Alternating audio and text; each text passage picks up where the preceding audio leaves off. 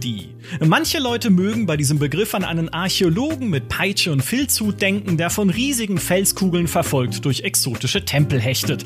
Und tatsächlich hat Bethesda aktuell ein Indie-Spiel in Arbeit, doch das wird garantiert kein Indie-Spiel, denn es geht heute natürlich nicht um Indiana Jones, sondern um die Indie-Szene. Indie kurz für Independent, für unabhängige Spielestudios, denen wir, das muss ich jetzt einfach mal so gerade raus sagen, noch viel mehr wundervolle Spiele verdanken als Indiana Jones. Ja, trotz Fate of Atlantis.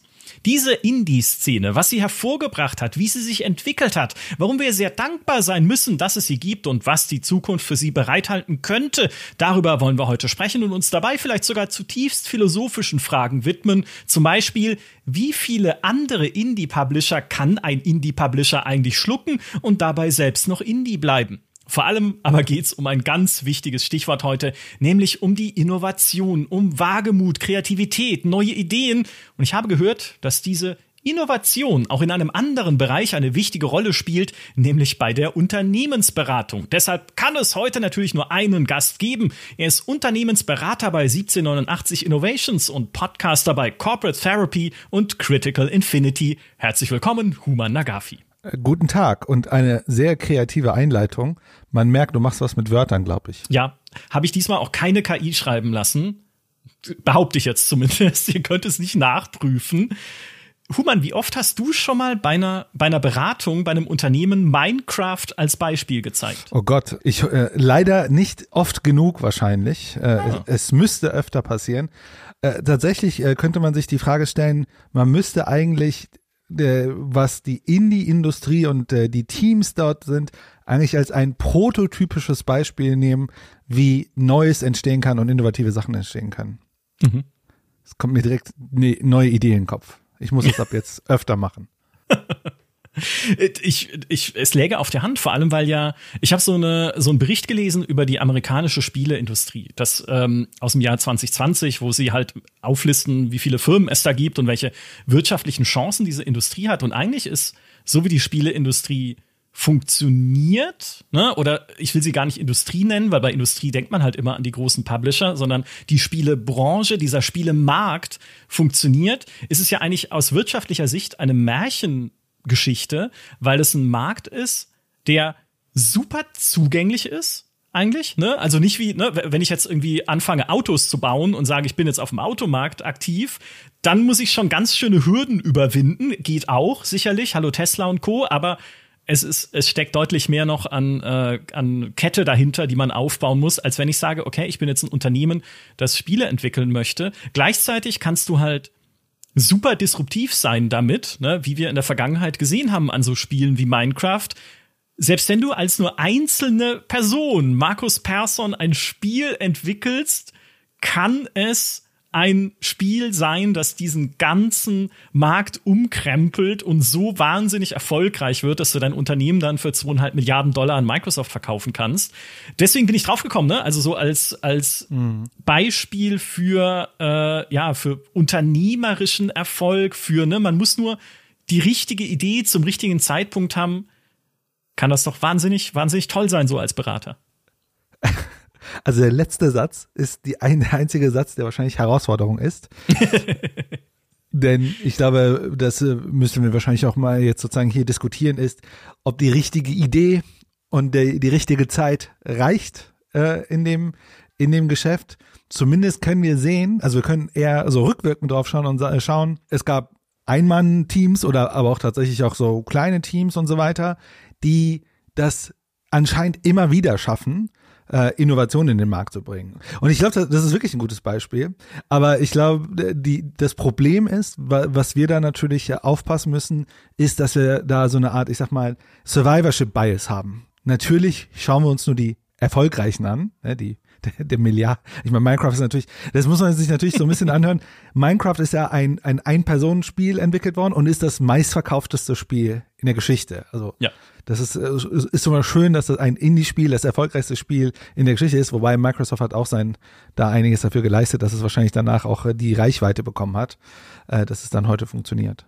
Aber das ist ja, wie du richtig sagst, ne, man erzählt sich natürlich die Erfolgsgeschichten und nicht die natürlich auch vielen Geschichten des Scheiterns, die es in der Indie-Szene genauso gibt. Ähm, es gibt absurde Zahlen. Ich hatte sie echt nur rausgesucht, um Scheitern illustrieren zu können aus China, was es angeht, weil in China gab es mehrfach jetzt in den letzten Jahren eine mehrmonatige Sperre von äh, neuen Spielelizenzen, die dort nicht erteilt wurden. Jedes neue Spiel, wir haben im China-Podcast schon mal drüber gesprochen, als wir uns den Markt angeguckt haben, jedes neue Spiel in China muss von der Regierung quasi freigegeben, lizenziert werden, sonst darf es dort nicht erscheinen und verkauft werden.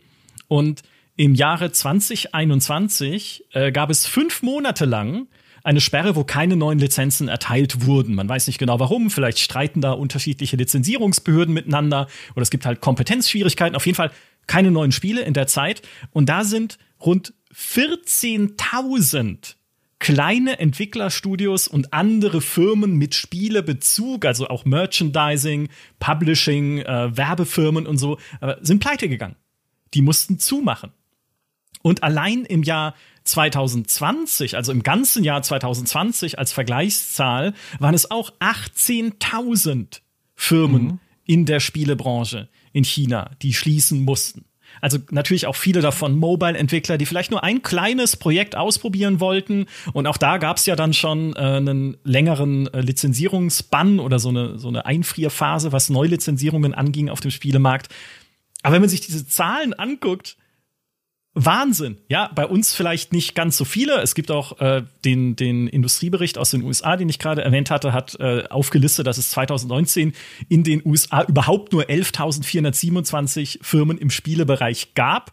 Und darunter waren dann auch 6.000 Läden, 1.900 Spielhallen und sowas. Und letztlich nur so um die 1.500 äh, Entwicklerstudios tatsächlich. Nichtsdestotrotz, ne, China ist halt ein riesiger Markt, in dem es auch viele Firmen gibt. Nichtsdestotrotz, also es kann sehr schnell auch wieder sehr jäh zu Ende gehen, wenn du klein und unabhängig bist. Und vielleicht ergänzend dazu, wir kennen das auch von einem deutschen Entwicklerstudio, mit dem wir sehr guten Kontakt haben, weil es halt hier in München sitzt, nämlich von Mimimi Games, von den Machern äh, von Desperados 3, von Shadow Tactics, die jetzt ihr neues Spiel auch angekündigt haben, Shadow Gambit, ein äh, Stealth-Strategiespiel mit Piraten zu meiner großen Freude, weil ich das Setting nicht mag, aber es wird super. Ich, ich habe mich schon ein bisschen darin verliebt. Und diese, diese Mimimi-Games äh, mussten an einem Punkt ihrer Geschichte fast schließen, obwohl gerade Shadow Tactics wahnsinnig erfolgreich war. Hat sich ja gut verkauft und trotzdem hatten sie die Kündigungen für alle Mitarbeiterinnen und Mitarbeiter schon geschrieben, weil sie kein Folgeprojekt hatten. Also sie saßen da, hatten keinen neuen Auftraggeber, wussten nicht, was sie machen sollen. Das Studio hätte schließen müssen, trotz ihres Erfolgs. Also auch da, ne, sie haben dann natürlich einen neuen Auftrag gefunden, sie haben dann Desperados 3 gemacht. Die Geschichte ist gut ausgegangen zum Glück, aber ne, man sieht, dass das Ende kann sehr nah sein. So viel nur als Beispiel jetzt für die äh, für den Erfolgsbias, den man manchmal hat. Ja, absolut. Es ist irgendwie Teil dessen und muss vielleicht auch Teil dessen sein, äh, um es vielleicht so ein bisschen äh, brachial äh, direkt darzustellen. Mhm. Denn für mich ist ja sozusagen die Indie-Industrie ein Gegenmodell zur AAA-Entwicklung.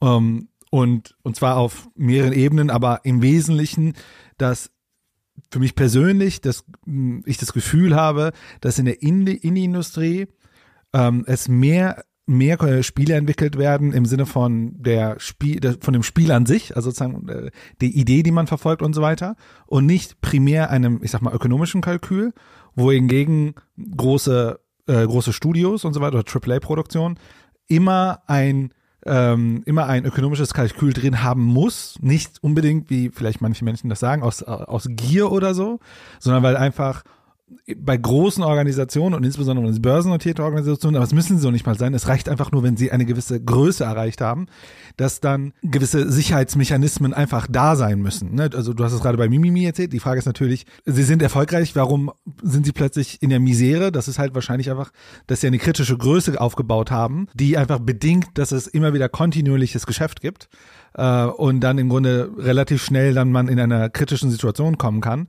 Das ist natürlich, wenn so Entwickler eine Größe erreichen, so 50, 80, 100 Leute, dann lebt man auch ein bisschen von Projekt zu Projekt. Und das ist natürlich, äh, ne, wenn man dann auch die 50 bis 100 Mitarbeiter hat, dann heißt das ja auch, man hat jeden Monat ziemlich hohe Kosten. Und ich glaube, bei, bei bestimmten Spielen, die wir uns anschauen können in dieser Industrie, bekommt man ein, ich sag mal, ein Gefühl dafür, wie Spiele sein können, wenn der ökonomische Kern nicht der Mittelpunkt ist, sondern im Grunde ein Rahmen ist, in dem was entstehen kann. Und das ist vielleicht was für mich das Gegenmodell der Industrie äh, äh, darstellt. Das aber im Umkehrschluss, also ja, im Umkehrschluss müssen wir verstehen, dass Innovation etwas ist, was, was man vielleicht als strukturell zufällig beschreiben kann. Also strukturell zufällig meine ich, ähm, wenn es da ist und wir es anschauen, können wir im Grunde Innovation bewerten, sagen, ey, das ist cool, das ist neu, das macht Spaß, das macht das besser als das. Also Innovation kann man sozusagen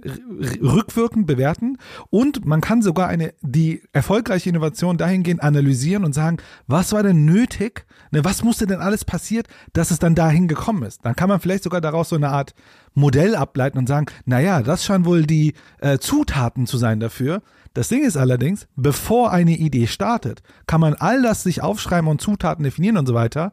Das heißt immer noch nicht, dass es erfolgreich wird. Also das ist sozusagen, das ist strukturell dahingehend zufällig, weil die Wechselwirkung dieser ganzen Elemente aufeinander ziemlich äh, ähm, äh, relevant sind.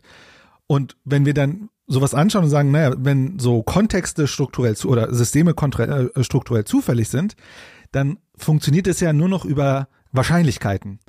Und da sind wir halt genau dabei, warum das so spannend ist, die, so böse wie das klingt, aber an der Stelle, äh, warum die Industrie so spannend ist, ist, dass der, dass die Menge an Teilnehmern steigen konnte und wir deswegen heute viel mehr spannende Spiele sehen, als wir das früher sehen konnten. Deswegen ist aus meiner Sicht die Indie-Industrie heute eine relevante.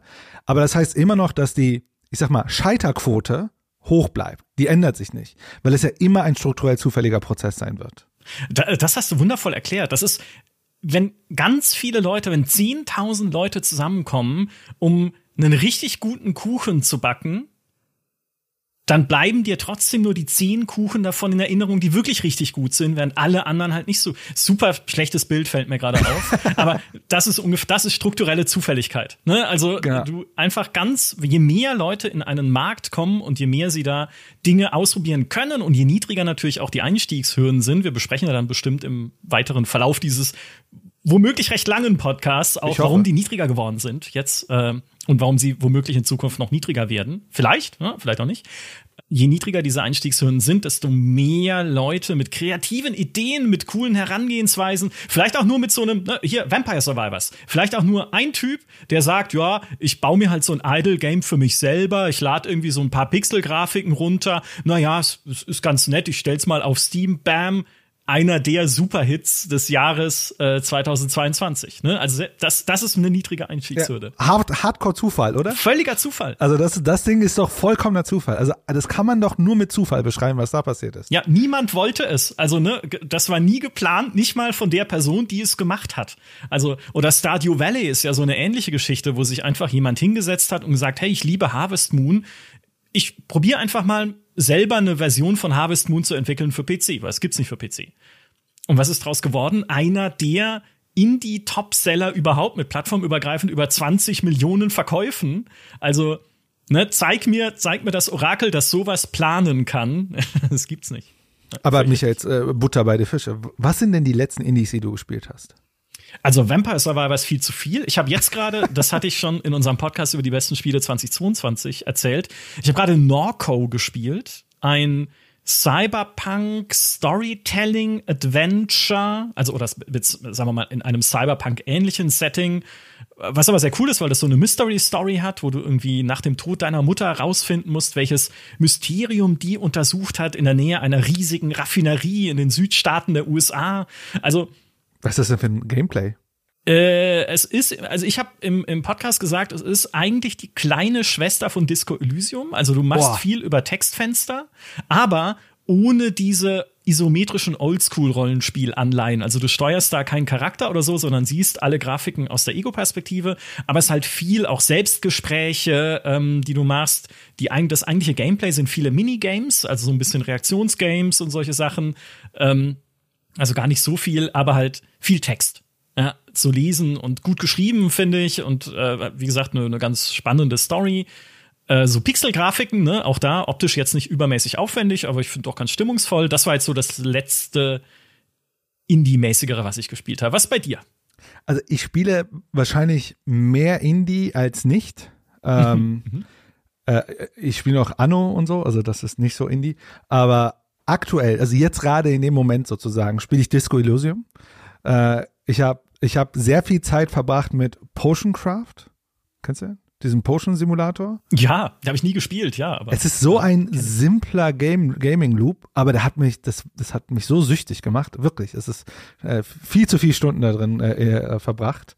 Äh, Oxenfree habe ich mal vor kurzem nochmal nachgeholt. Also ich würde sagen, oder hier, was ich dir mal geschickt hatte, dieses Cosmotier oder so. Ja, Cosmotier, stimmt. Genau. Viel oder, gespielt bei Weihnachten, ja. Oder Dead Cells und Hades immer wieder so, halt so ich würde sagen, ich, wirklich, die meisten Spiele, die ich spiele, sind Indie-Spiele. Das ist aber auch tatsächlich einfach, weil ich in der AAA oder halt so Mainstream-Produktion, ich finde kaum etwas, was mich wirklich hookt. Es ist für mich zu sehr äh, das Gleiche oder es ist mir zu sehr auf Monetarisierung ausgelegt. Und das irgendwie greift es mich nicht mehr. Kriegt mich nicht. Es sind halt, also für mich sind diese Indie-Games, ich meine, ich, ich, also ich will jetzt gar nicht falsch verstanden werden oder äh, so, ich, ich liebe trotzdem auch AAA-Spiele.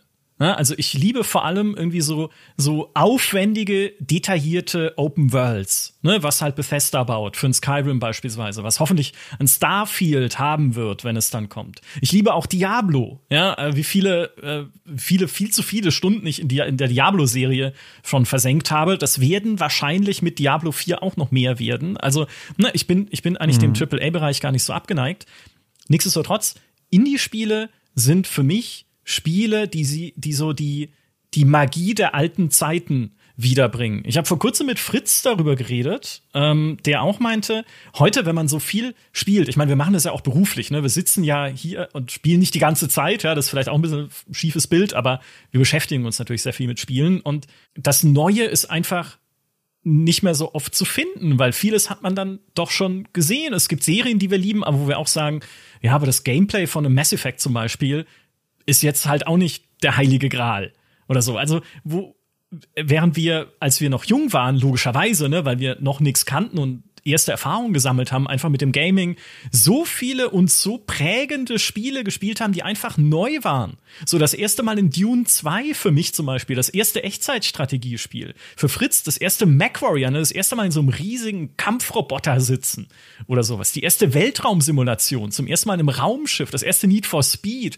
erst zum ersten Mal mit so einem Sportwagen der Polizei davonfahren, mhm. sowas. Ne, also solche Momente hast du heute zumindest in diesem AAA oder auch AA-Bereich, gar nicht mehr so viele. Gerade weil, ne, du hast es vorhin schon gesagt, da halt eher risikoavers geplant wird. Ne? Man kopiert lieber die Konzepte, von denen man weiß, dass sie funktionieren. Aber das sind dann auch nicht die allerneuesten Konzepte, sondern die sind ja schon etabliert, weil sie funktionieren. Ja, ja. also ne, man sucht halt dann eher, eher das Bekannte, während gerade in diesem Indie-Bereich halt ne, vieles so hervorkommt, was einfach experimentell ist, innovativ. Ist ja auch nicht alles gut, ne? darf man auch nicht vergessen. Also gerade wenn ich mir Steam angucke, was da an Spielen erscheint pro Jahr, irgendwie 12.000 oder sowas, 95 oder mehr Prozent davon ist Krempel. Entweder ja. irgendwelche Asset-Flips, irgendwelche nicht durchdachten Gameplay-Ideen, irgendwelcher Casual-Schrott äh, oder sonst was. Aber es sind halt auch immer wieder so Sachen dabei, wie dann ein Disco Elysium oder ein Stardew Valley also die, die 95 Prozent brauchen wir ja, damit genau die rauskommen, über die wir gerade reden. Und ich bin, also prinzipiell äh, äh, verstehe ich das und ich würde sagen, äh, Diablo und Starfield, da bin ich auch voll dabei. Also ähm, ich glaube, ich habe auch äh, äh, Skyrim irgendwie auf 17 Plattformen oder so. Ähm,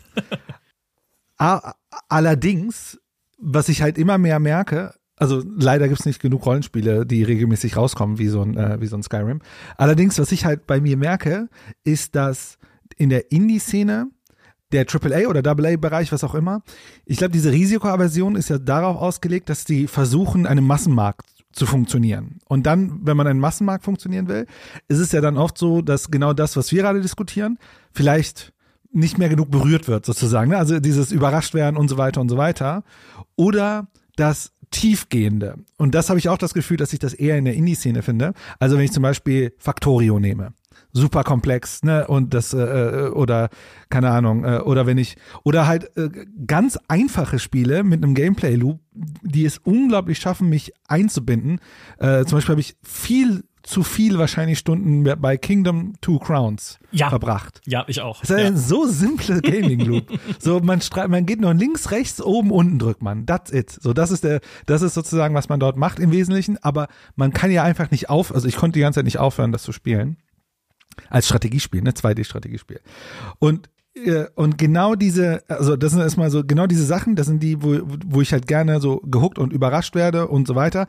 Das ist aber dann auch kein Massengeschmack, ne? Also ich weiß nicht, ob jeder Bock hat, so ein Spiel zu spielen.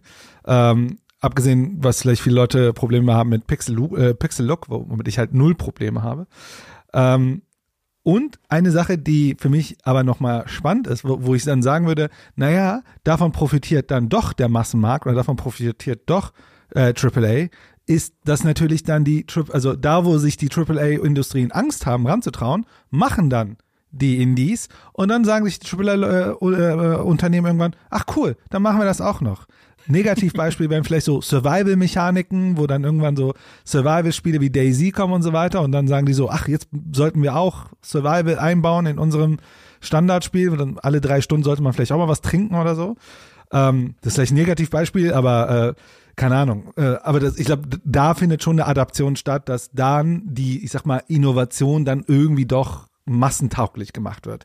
Aber dann ist ja vielleicht auch wieder langweilig. Aber äh, genau, das ist halt, wenn, wenn es im Kleinen um nichts geht, ist man ja freier, irgendwas zu machen. Wobei ich nichts hier in Anführungszeichen setze, weil auch für die Leute, die an Indie-Games äh, arbeiten, ist es wichtig, Mieten bezahlen zu können oder keine Ahnung, eine Krankenversicherung in den mhm. Vereinigten Staaten. Es gibt ja tausend Horrorgeschichten von Indie-Games, die entstanden sind, wo Leute nicht mal krankenversichert waren. Super Meat Boy zum Beispiel damals, ne, hatte der, äh, wie heißt er, Ed McMillan, genau, äh, keine Krankenversicherung, wo er auch selber heute sagt, wenn da irgendwas passiert wäre, hätte es seinen persönlichen Ruin oder sogar äh, sein, sein Tod bedeuten können, was ja ganz schön gruselig ist. So, Die USA ist auch ein bisschen herausfordernd. Äh, aber so, bevor du, bevor du da reinrennst, was ist denn deine Definition von Indie? Ja, das ist nämlich genau die spannende Frage. Es gibt keine. Es gibt ja, also nicht nur ich habe keine so richtig griffige, sondern niemand hat eine. Ähm, man kann verschiedene Faktoren ja zusammensammeln. Ne? Du kannst sagen, es sind Spiele von sehr kleinen Teams oder sogar nur von einzelnen Personen. Ja, würde ich sagen, passt, aber es gibt auch größere Teams in unabhängigen Studios. Also, ne, was, was heißt klein? Ist so jemand mit 50 Mitarbeitern, mit 80, 100, keine Ahnung. So ein Deck 13, bevor sie aufgekauft wurden, beispielsweise, oder ein Jäger in Berlin, bevor sie von Tencent äh, übernommen wurden. Waren die Indie oder waren die zu groß für Indie? Es gibt keine, keine klaren Grenzen. Hm. Dann kannst du sagen, ein Indie-Game hat entweder keinen großen oder sogar gar keinen Publisher ja, würde ich gelten lassen. Ne, über Steam oder überhaupt die digitale Distribution ist ja viel einfacher geworden, einfach äh, Spiele selbst zu veröffentlichen, ohne da, dabei unbedingt jetzt mit einem Publisher zusammenarbeiten zu müssen. Auf der anderen Seite, genau wie ich vorhin gesagt habe, wie viele Indie-Publisher kann ein Indie-Publisher aufkaufen, ohne selbst nicht mehr Indie zu sein? Also es gibt halt auch im Indie-Bereich kleine Indie-Publisher, die zum Teil auch andere Indie-Publisher übernehmen. Tiny Build zum Beispiel hat Versus Evil übernommen, den Publisher, den, also, ne, auch ein kleiner Publisher, äh, der The Banner Saga zum Beispiel finanziell unterstützt hatte. Wo ist da die Grenze? Ne? Ist, es, ist man dann nicht mehr Indie, wenn man jemand anders kauft, der Indie ist? Weil eigentlich ist man doch dann auch schon irgendwie Anti-Indie, wenn man sich so andere einverleibt. Also schwierig. So, nächster, nächstes Merkmal vielleicht, und das ist ein sehr gefühltes Merkmal, würde ich sagen, es ist einfach das, was sich für uns so außerhalb der Grenzen des AAA-Publishings bewegt, weil es uns eben, genau wie wir jetzt besprochen haben, etwas gibt, was wir dort nicht mehr finden. Oder ne, äh, entweder das Neue oder das Originelle oder irgendwie das, die, die Liebe zu einem bestimmten Detail oder auch nur zu einem ganz simplen Gameplay-Loop, ne? Wie du gesagt hast, ganz simpel, einfach nur in Super Meat Boy immer wieder durch den gleichen Level zu hüpfen. Klar, solche Spiele macht EA nicht, zumindest nicht das klassische EA, haben ja inzwischen alle auch ihre Indie-Unterstützungsprogramme, äh, die großen Publisher. Aber sowas findest du halt dann in einem Indie-Spiel. Und musst du halt auch gucken, okay, was, was fällt dann da drunter? Ne? Sind da auch kleinere Publisher wie ein äh, Focus Interactive? Sind die da Teil von? Aber halt, die haben Deck 13 gekauft. Aber sie machen A Plague Tale Requiem, was sich irgendwie indie anfühlt, weil es halt so ein wirklich wunderschönes Storytelling-Adventure ist, wie wir es auch von großen Publishern nur noch selten sehen. Aber gleichzeitig ist es halt ein Spiel, das durchaus jetzt auch nicht ohne Budget produziert ist und auch nicht mhm. ohne Leute. Also, ne, es ist, es ist so ein, ein sehr, ein sehr äh, großer Graubereich. Aber tatsächlich, ich würde es abgrenzen, und das war ja auch einer der Faktoren, die so Anfang der 2000er zu diesem neuen Indie-Boom beigetragen haben. Ich würde tatsächlich abgrenzen und sagen, Indie ist alles, was nicht Mainstream ist. Oder was sich für mich nicht nach Mainstream anfühlt. Das Sehr ist gut. jetzt die, die, ist ein riesengroßes Fass, wo man da alles reinschütten kann jetzt, aber ist mir ja wurscht, ne? Ja, ähm, ich hatte irgendwann mal gelesen, da hat jemand gesagt, ich weiß es, wenn ich sehe, sozusagen. Ja, ja, ist auch gut, ja. sozusagen jetzt deine Definition. Ähm, ich, ich habe, äh, ich ziehe mal jetzt nicht so die äh, Lehrbuchdefinition oder was heißt Lehrbuch? Es gibt ja kein richtige Lehrbuch, aber so ein bisschen ähm, die so Standard Dinger, wo man sagt, na, ist das Independent Development oder ist das Independent Publishing oder ist es irgendwie beides und so weiter.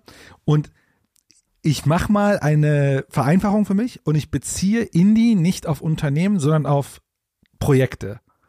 Und würde im Grunde Projekte bewerten nach Indie oder nicht. Das heißt, das kann äh, äh, also ein Studio kann mal sozusagen ein Indie-Projekt machen und danach irgendwie vielleicht wiederum nicht. Und dann würde ich Indie dahingehend bewerten, dass die äh, Motivation oder die, die, ich mach mal, die, die Zweck, der Zweck des Projektes das Spiel ist, nicht der ökonomische Erfolg, wobei ökonomisch immer ein Rahmen ist. Also jedes Unternehmen muss ökonomisch agieren, aber ähm, das Ziel ist nicht, die mit dem mit dem Projekt ökonomisch sozusagen äh, das Maximum rauszuholen. Also ökonomische Optimierung ist nicht im Zentrum, sondern äh, Spiel. Und das kann dann verschiedene Sachen sein, wenn wir sagen Spiel, das kann sein Gameplay, das kann sein Ästhetik, das kann sein Narration, was auch immer sozusagen, und es kommt sozusagen für mich der wichtige Teil, die Kreativdirektion in dem Team selbst liegt. Und das würde es zum Beispiel auch für mich bedeuten, ein Unternehmen, vielleicht wie Deck 13 mit 100 Leuten, wo dann ein jemand entscheidet, wir machen dieses Spiel, so, dann setzen wir ein Projektteam auf und dann hat einer mal eine Kreativdirection und bla bla bla und dann gibt es einen Producer äh, äh, von der von der Auftraggeber oder was auch immer, also wenn es Auftraggeber ist, ist schon die Frage, ob es Indie ist, ja. wäre für mich schon nicht mehr der Fall. Also für mich wäre äh, das, was ich persönlich als Indie bezeichne, ist, dass die kreative Direktion in dem Entwicklungsteam selbst liegt, denn, und das macht für mich sozusagen den fundamentalen Unterschied aus, dass das Team eine sehr kohärente Vision von dem Spiel hat. Also dass sie und dann, also das ist dann für mich auch sozusagen äh, der Qualitätsmaßstab. Bei einem Indie merkt man, also einem guten Indie, merkt man, die Sachen greifen ineinander. Na, es ist so äh, vielleicht eine äh, einfache, aber eine, eine snappy Grafik und das Gameplay ist cool und was auch immer sie damit machen und man merkt, ah cool, das greift alles gut ineinander, wohingegen wir insbesondere bei großen Produktionen erleben, dass man sich coole Ideen gemacht hat, große Systeme gebaut hat, aber man merkt so, naja, es ist buggy, weil zu viel Systeme, dies, das, so, weil es im Grunde dieses, die, dieses große Bild so keine hat, weil das am Ende doch in Projekt, also vielleicht ein Creative Director, aber doch dann in diesen ganzen Projektmanagement-Strukturen am Ende Sachen runtergebrochen werden und dann gibt es so einen Producer, der sagt, okay, der peitscht die Leute nochmal aus. Das ist so, ey, ne, wir müssen zum, also peitsch meine ich jetzt nicht irgendwie, dass er crunchen muss, aber sozusagen, dass das Projekt, der Projektplan eingehalten wird und so weiter und so weiter. Und das wäre für mich im Grunde die, die, oder die Trennung. Das bedeutet aber auch, vielleicht äh, um es mal komplett zu machen, äh, von mir aus kann dann auch ein äh, böser wie EA das Projekt, also intern bei sich ein Projekt haben, das in diesem so in dem Sinne nach einem Indie-Charakter ist. Wobei ich mir schwer vorstelle, dass die die ökonomischen Ziele so machen würden. Äh, Ubisoft hat das ja früher gemacht, ne? Die genau, Ubisoft ja, genau, die hatten ja ihren internen Inkubator, wo dann Spiele wie From Dust rausgekommen sind. Ne? Äh, heißt doch From.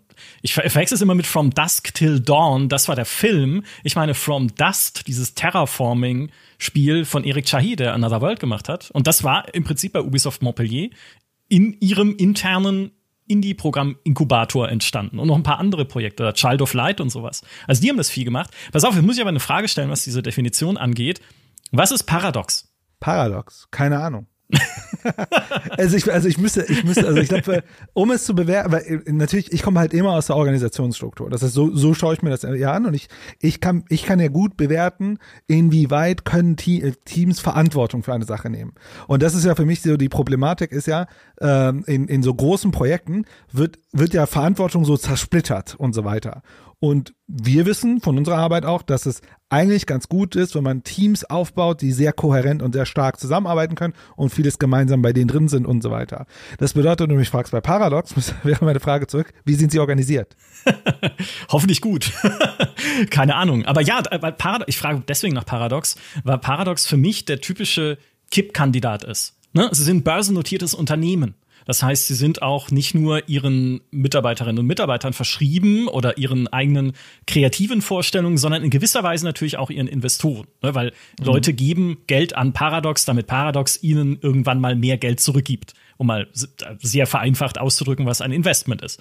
Und gleichzeitig haben sie aber auch immer wieder erstens halt äh, kreative Köpfe in ihren Teams, die dann die Strategiespiele machen, die ja auch sehr klar gegen den Mainstream sind. Mhm. Also diese strategischen Simulationen, die Paradox macht, ein Crusader Kings, ein Victoria, ein Hearts of Iron, würde man sagen, das ist nicht der Massenmarkt. Ja, also das ist nicht irgendwie, äh, das ist kein Diablo, das ist kein Battlefield, das ist kein Call of Duty, sondern die haben sich schon eine Nische geschaffen, in der sie halt leider sehr gut sind und deswegen auch sehr erfolgreich und deswegen auch irgendwie zum börsennotierten Unternehmen werden konnten, aber gleichzeitig mit diesem Spirit, mit dem sie diese Nische bedienen oder bedient haben, früher bedienen sie sie, glaube ich, immer noch. Das sind Spiele, auf die sie Bock haben.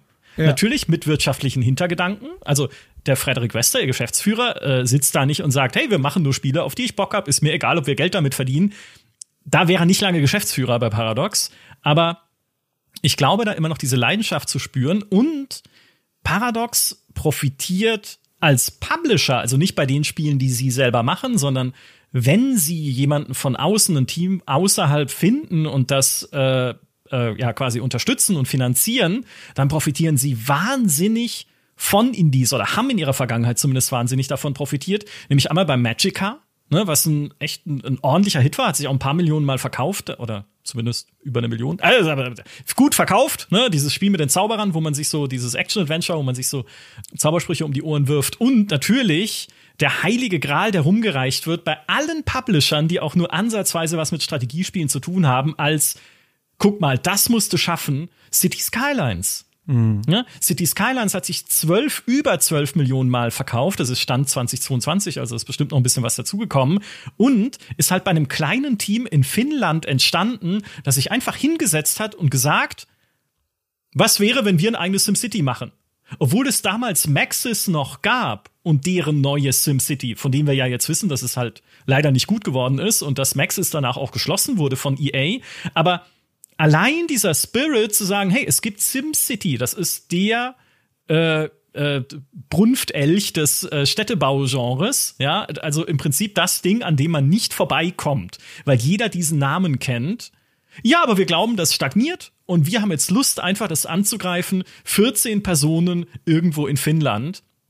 Und dann kommt Paradox, unterstützt die und es wird halt ein Mega-Seller. Also so wie du es beschreibst, wäre es in meiner Logik würde ich es als Indie-Projekt betiteln. Weil, wie gesagt, ich glaube, das Ökonomische da drin. Alle Unternehmen brauchen im Grunde Liquidität als Sauerstoff. Ohne diese Liquidität kein Unternehmen. Aber es gibt schon einen fundamentalen Unterschied, ob ich Spiele planerisch dahingehend äh, ja, konzipiere, dass ich sage, naja, was sind denn, ne, ich hole mir so Daten, Statistik, ne, welche Mar welchen Markt, bla bla bla, sollte ich fokussieren. Dann bei, sogar bei Spielmechaniken weiß man ja, ne, was sind so, so Muster, die gut funktionieren und so weiter und so weiter. Äh, und ich glaube, wenn man so an ein Spiel rangeht, sozusagen aus dieser rein ökonomischen Logik und die Kreativdirektion auch noch sozusagen nicht in dem Entwicklungsteam liegt, sondern dann noch vielleicht woanders, dass dann wäre ich dabei sagen, das würde ich persönlich nicht als äh, das, was ich als Indie definiere. Ich meine, es geht gleich ein bisschen von dem Begriff weg, Independent Publishing, aber für mich ist das Independent, dass im Grunde ein Team nicht basierend auf ökonomischen Metriken sozusagen das Spiel optimiert, sondern nach was auch immer sie als lohnt sich das anzugehen oder nicht. Und wir müssen auf jeden Fall auf dem Schirm haben, wahrscheinlich werden 80 Prozent davon falsch liegen. Ja. ne, das, ist nicht, das ist nicht ganz richtig. Es werden wahrscheinlich sogar ganz viele richtig liegen. Das Problem ist, ist ja in dieser Branche insbesondere Reichweite und Aufmerksamkeit. Denn das ist ja am Ende eins der relevantesten, äh, ähm, ja, ich sag mal, Zutaten, äh, damit etwas erfolgreich wird oder nicht. Oh mein Gott. Hast du gerade gesagt, die GameStar soll gefälligst mehr über Indie-Games berichten? Ein, zwei Sachen kommen ja manchmal. Wir, ja. heute viel, wir können ja heute ganz viel Indie-Games droppen. Ja, das haben wir eh schon. Ähm, ich finde das aber ein spannendes Thema, weil das Fass würde ich gerne kurz aufmachen, denn äh, Sichtbarkeit ist eines der größten Probleme in dieser Indie-Szene überhaupt. Weil natürlich hat die digitale Distribution dieser, ne, überhaupt diesen auch Indie-Boom mit befeuert, dadurch, dass man Spiele selbst veröffentlichen kann, äh, selbst veröffentlichen kann auf Steam, auf itch.io, im Humble Bundle oder sonst wo, ne, hast du natürlich Zugang zu einem weltweiten Markt, der früher einfach nicht da war, als Spiele noch in Läden stehen mussten und da ganze Vertriebsketten dahinter standen mit Publishern und Leuten, die sich halt darum gekümmert haben, dass äh, DVDs gepresst werden und so ein Irrsinn.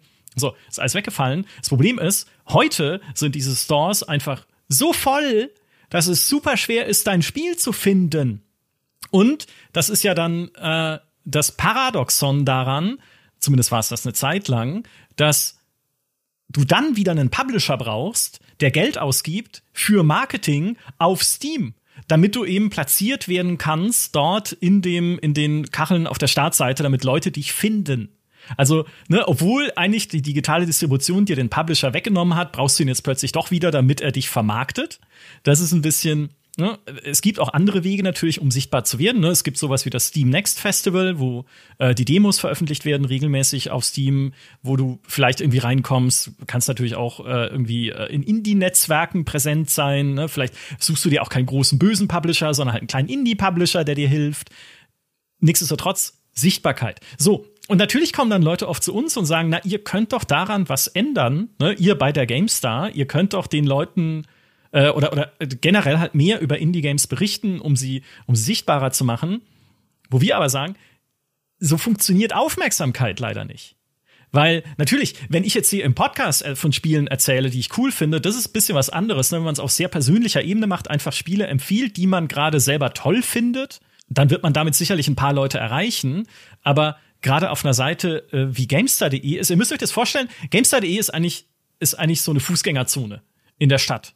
Mit lauter, mit lauter großen Kaufhäusern ja, wo die Leute gerne hingehen. Diese großen Kauf, also um mal, heute ist das eigentlich gar nicht mehr so, ne? Man geht nicht mehr so gerne in Kaufhäuser, deswegen gehen viele davon pleite. Aber stellt euch das mal vor, wie früher, wie es früher war. So. Und diese großen Kaufhäuser sind halt ein Call of Duty, ne? die sind halt ein Diablo, die sind, äh, weiß nicht, andere große Marken, die wir halt abdecken mit einer GameStar wenn wir etwas machen wollen über ein Spiel, das noch niemand kennt, ne, sobald ein Thema mal groß ist oder bekannt ist, ist es für uns natürlich auch wirtschaftlich sinnvoll, es abzudecken. Ne? Ein Stardew Valley, als das durch die Decke ging, oder ein Banish damals oder sowas, ja, na klar, ne, da hängen wir uns dran wie ein, ähm, wie so ein Putzerfisch an die Aquariumsscheibe. Aber ein Spiel, das noch niemand kennt, wenn wir das abdecken, dann sind wir in dieser Fußgängerzone eine von diesen Personen, die sich irgendwo so einen Klapptisch aufgebaut haben mit äh, dem neuen, äh, mit dem neuen Sparschäler oder sowas und in die Menge rufen.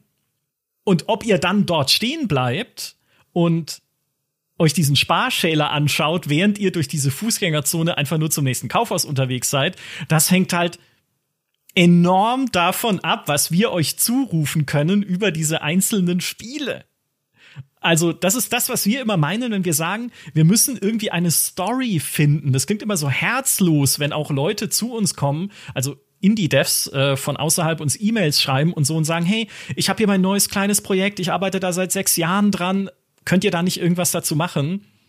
Wir halt, wo wir halt auch aus Zeitgründen natürlich dann draufschauen und überlegen müssen, was könnten wir denn Leuten in unserer Einkaufspassage zurufen, damit sie stehen bleiben und sich dafür interessieren? Weil ohne das funktioniert es nicht. Ein Artikel, der auf GameStar.de erscheint über ein Spiel, das ihr nicht kennt, wird nicht gelesen.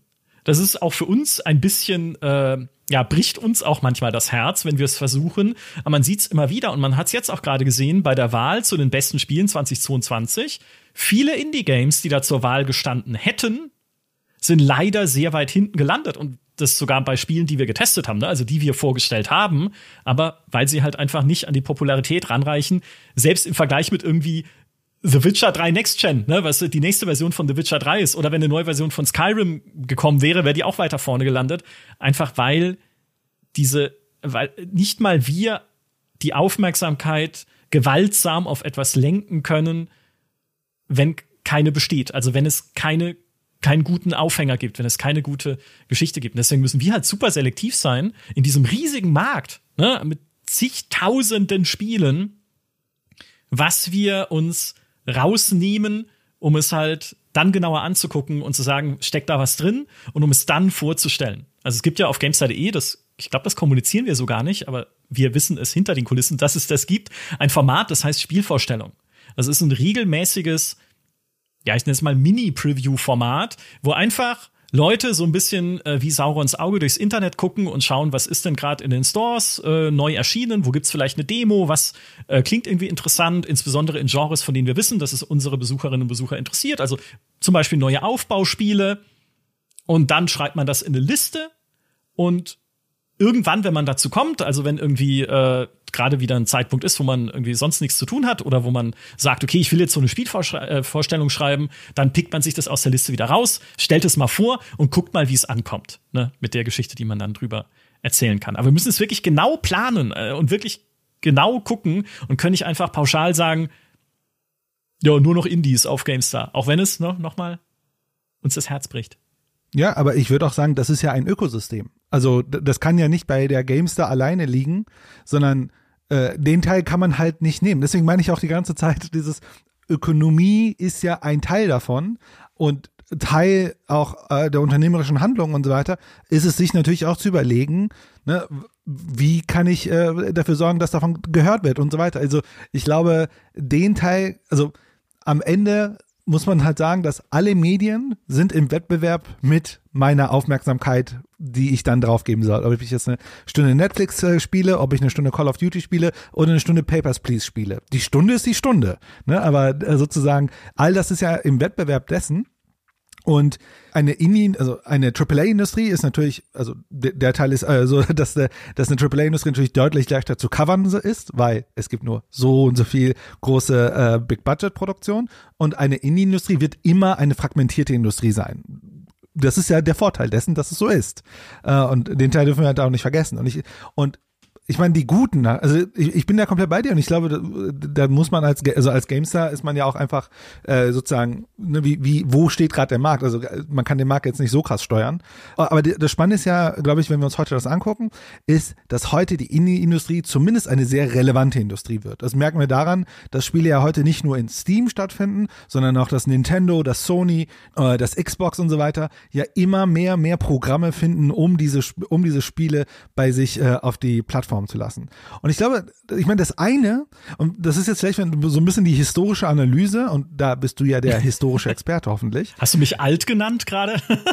naja, du hast ja, sag mal, sehr jung bei der Games angefangen, schon, äh, stimmt, nicht, ja. noch kurz, kurz nach der Grundschule. Immer noch so. jung jetzt, mit knapp 40. Ich war übermorgen feiere ich meinen 40. Geburtstag. oh. Ja. Hooray. Ah, ja, ja, ja. Äh, sprich lieber so gleich weiter. Wie, ich dachte mal, du bist so alt wie die GameStar, aber egal. Ja? Ähm, sozusagen mit der GameStar gestartet. Na, anders. Äh, also, die Indie-Industrie, ich glaube, hat äh, was sehr Spannendes durchgemacht ist. Das eine ist ähm, das, was wir als sozusagen digitalen Storefront, also sozusagen äh, das Schaufenster, äh, ähm, genau, ein Schaufenster, was Steam im Grunde ermöglicht hat, dass das sozusagen die Tore geöffnet hat für dass mehr Spiele im Self-Publishing stattfinden können. Also dass sie, dass jeder, also erstmal gab es da, glaube ich, dieses Greenlight-Programm und dann haben sie gesagt, naja, äh, Steam Direct, so jeder kann draufgehen und so weiter. Und das hat ja erstmal dazu geführt, dass die Menge an Spielen erstmal steigen kann. Und mhm. das ist äh, auch, was ich vorhin erklärt habe mit diesem strukturellen Zufall. Wir können natürlich, das eine, was wir uns da angucken können, ist äh, immer die Menge aber es gibt ja auch noch eine zweite Komponente. Und das ist die Professionalisierung der Industrie in ihren äh, Methodiken und in ihren Werkzeugen und in ihren Netzwerken. Und Methodiken könnte man sagen, dass die äh, Gaming-Industrie sich in den letzten 20 Jahren sehr stark professionalisiert hat. Nicht nur im Indie. Und zwar äh, sozusagen äh, über die Bank hinweg also zum Beispiel heute ist ja Game Designer etwas, was man halt ganz normal studieren kann. Also das ist halt jetzt ein normaler Beruf, kann man sagen. Und vor 20 Jahren hat der Developer Design gemacht und vielleicht noch ein bisschen die Musik noch hinterhergeschoben und so weiter. Und das ist heute halt echt ein arbeitsteiliger Beruf geworden. Also eine Professionalisierung hat dort stattgefunden und einige der Indie-Entwickler, die ich kenne, sind selber studierte Game Designer. Also es ist auch so ein Ding, ne, dass man sagt, naja, jetzt habe ich das studiert, ich kann es ja auch vielleicht selbst machen. Ähm, genau, das ist sozusagen, und dann aber auch Methodiken, wie man sich im Team gut managen kann, um größere Projekte zu machen. Ne, da gibt es ja diese Scrum oder agile Entwicklung, die ja immer mehr Durchdringung findet in dieser Softwareentwicklung und so weiter. Und ich habe das hat sehr viel dazu geführt, dass ja dann die Qualität der Masse besser wird. Das andere, und das darf man echt nicht äh, verkennen, sind die Tools. Also äh, das Unreal oder Unity oder äh, Game Makers Toolkit und sogar die, so eine Entwicklerplattform von der äh, von von einem ähm, PlayStation 5 oder von der Xbox, die ja früher sehr teuer waren und nicht jeder die bekommen hat, sondern man musste sich extra für also ist immer noch so, aber mhm. dass die mehr Indie-Entwicklern zugänglich gemacht wird, führt dazu, dass wie gesagt durch die durch die Zugangskosten äh, durch die Senkung der Zugangskosten durch Steam, aber gleichzeitig durch die Senkung der Produktionskosten, die gleichzeitig die Qualität erhöht. Ne, also bei Unreal ist es, glaube ich, so, man kann das Spiel erstmal kosten, äh, sorry, äh, die Unreal äh, Engine kostenlos nutzen und irgendwie, wenn man es auf äh, äh, Epic packt, ab bestimmten Verkaufserlösen zahlt man x Prozent vom Umsatz dann an Epic. Und das bedeutet ja, ich kann komplett entwickeln und muss nur nicht mal was dafür bezahlen für die, für die Technologie, die ich brauche, um mein Spiel zu entwickeln. Und prinzipiell ist ja auch Hardware zu entwickeln immer besser geworden. Und zu guter Letzt, die Möglichkeiten der Finanzierung haben sich krass diversifiziert. Also Kickstarter ist so vor ein paar Jahren der Klassiker gewesen, aber es gibt heutzutage auch immer mehr Investmentfonds, die einzelne Projekte finanzieren. Also nicht direkt das ganze Unternehmen finanzieren, die aber auch keine aktive Rolle einnehmen, wie ich mache jetzt die kreative Direktion, sondern ich gehe als, wir gehen als Team hin, wir pitchen und vielleicht äh, kriegen wir ein Funding, ähm, bis hin zu Publishern und so weiter. Aber auch Konzepte wie Early Access, ist ein Ding geworden. Ne? Also ich kann ja schon mal anfangen, wir mhm. verdienen schon mal damit Geld, dann kann man ja schon mal ein bisschen Marketing damit machen, damit finanzieren wir uns längerfristig als vielleicht mit einem Kickstarter. Aber auch neue Konzepte wie äh, der äh, Xbox Game Pass, ne? ganz neue äh, Möglichkeiten der Finanzierung, auch da, ne? nicht alle, da muss man schon wahrscheinlich relativ weit sein. Aber ich glaube, diese Dif Differenzierungen, Kostenreduktion und Zugangsmöglichkeiten, die haben dazu geführt, dass wir wahrscheinlich, ich weiß nicht, irgendwie 2012 gab es ja, glaube ich, einen Indie-Boom.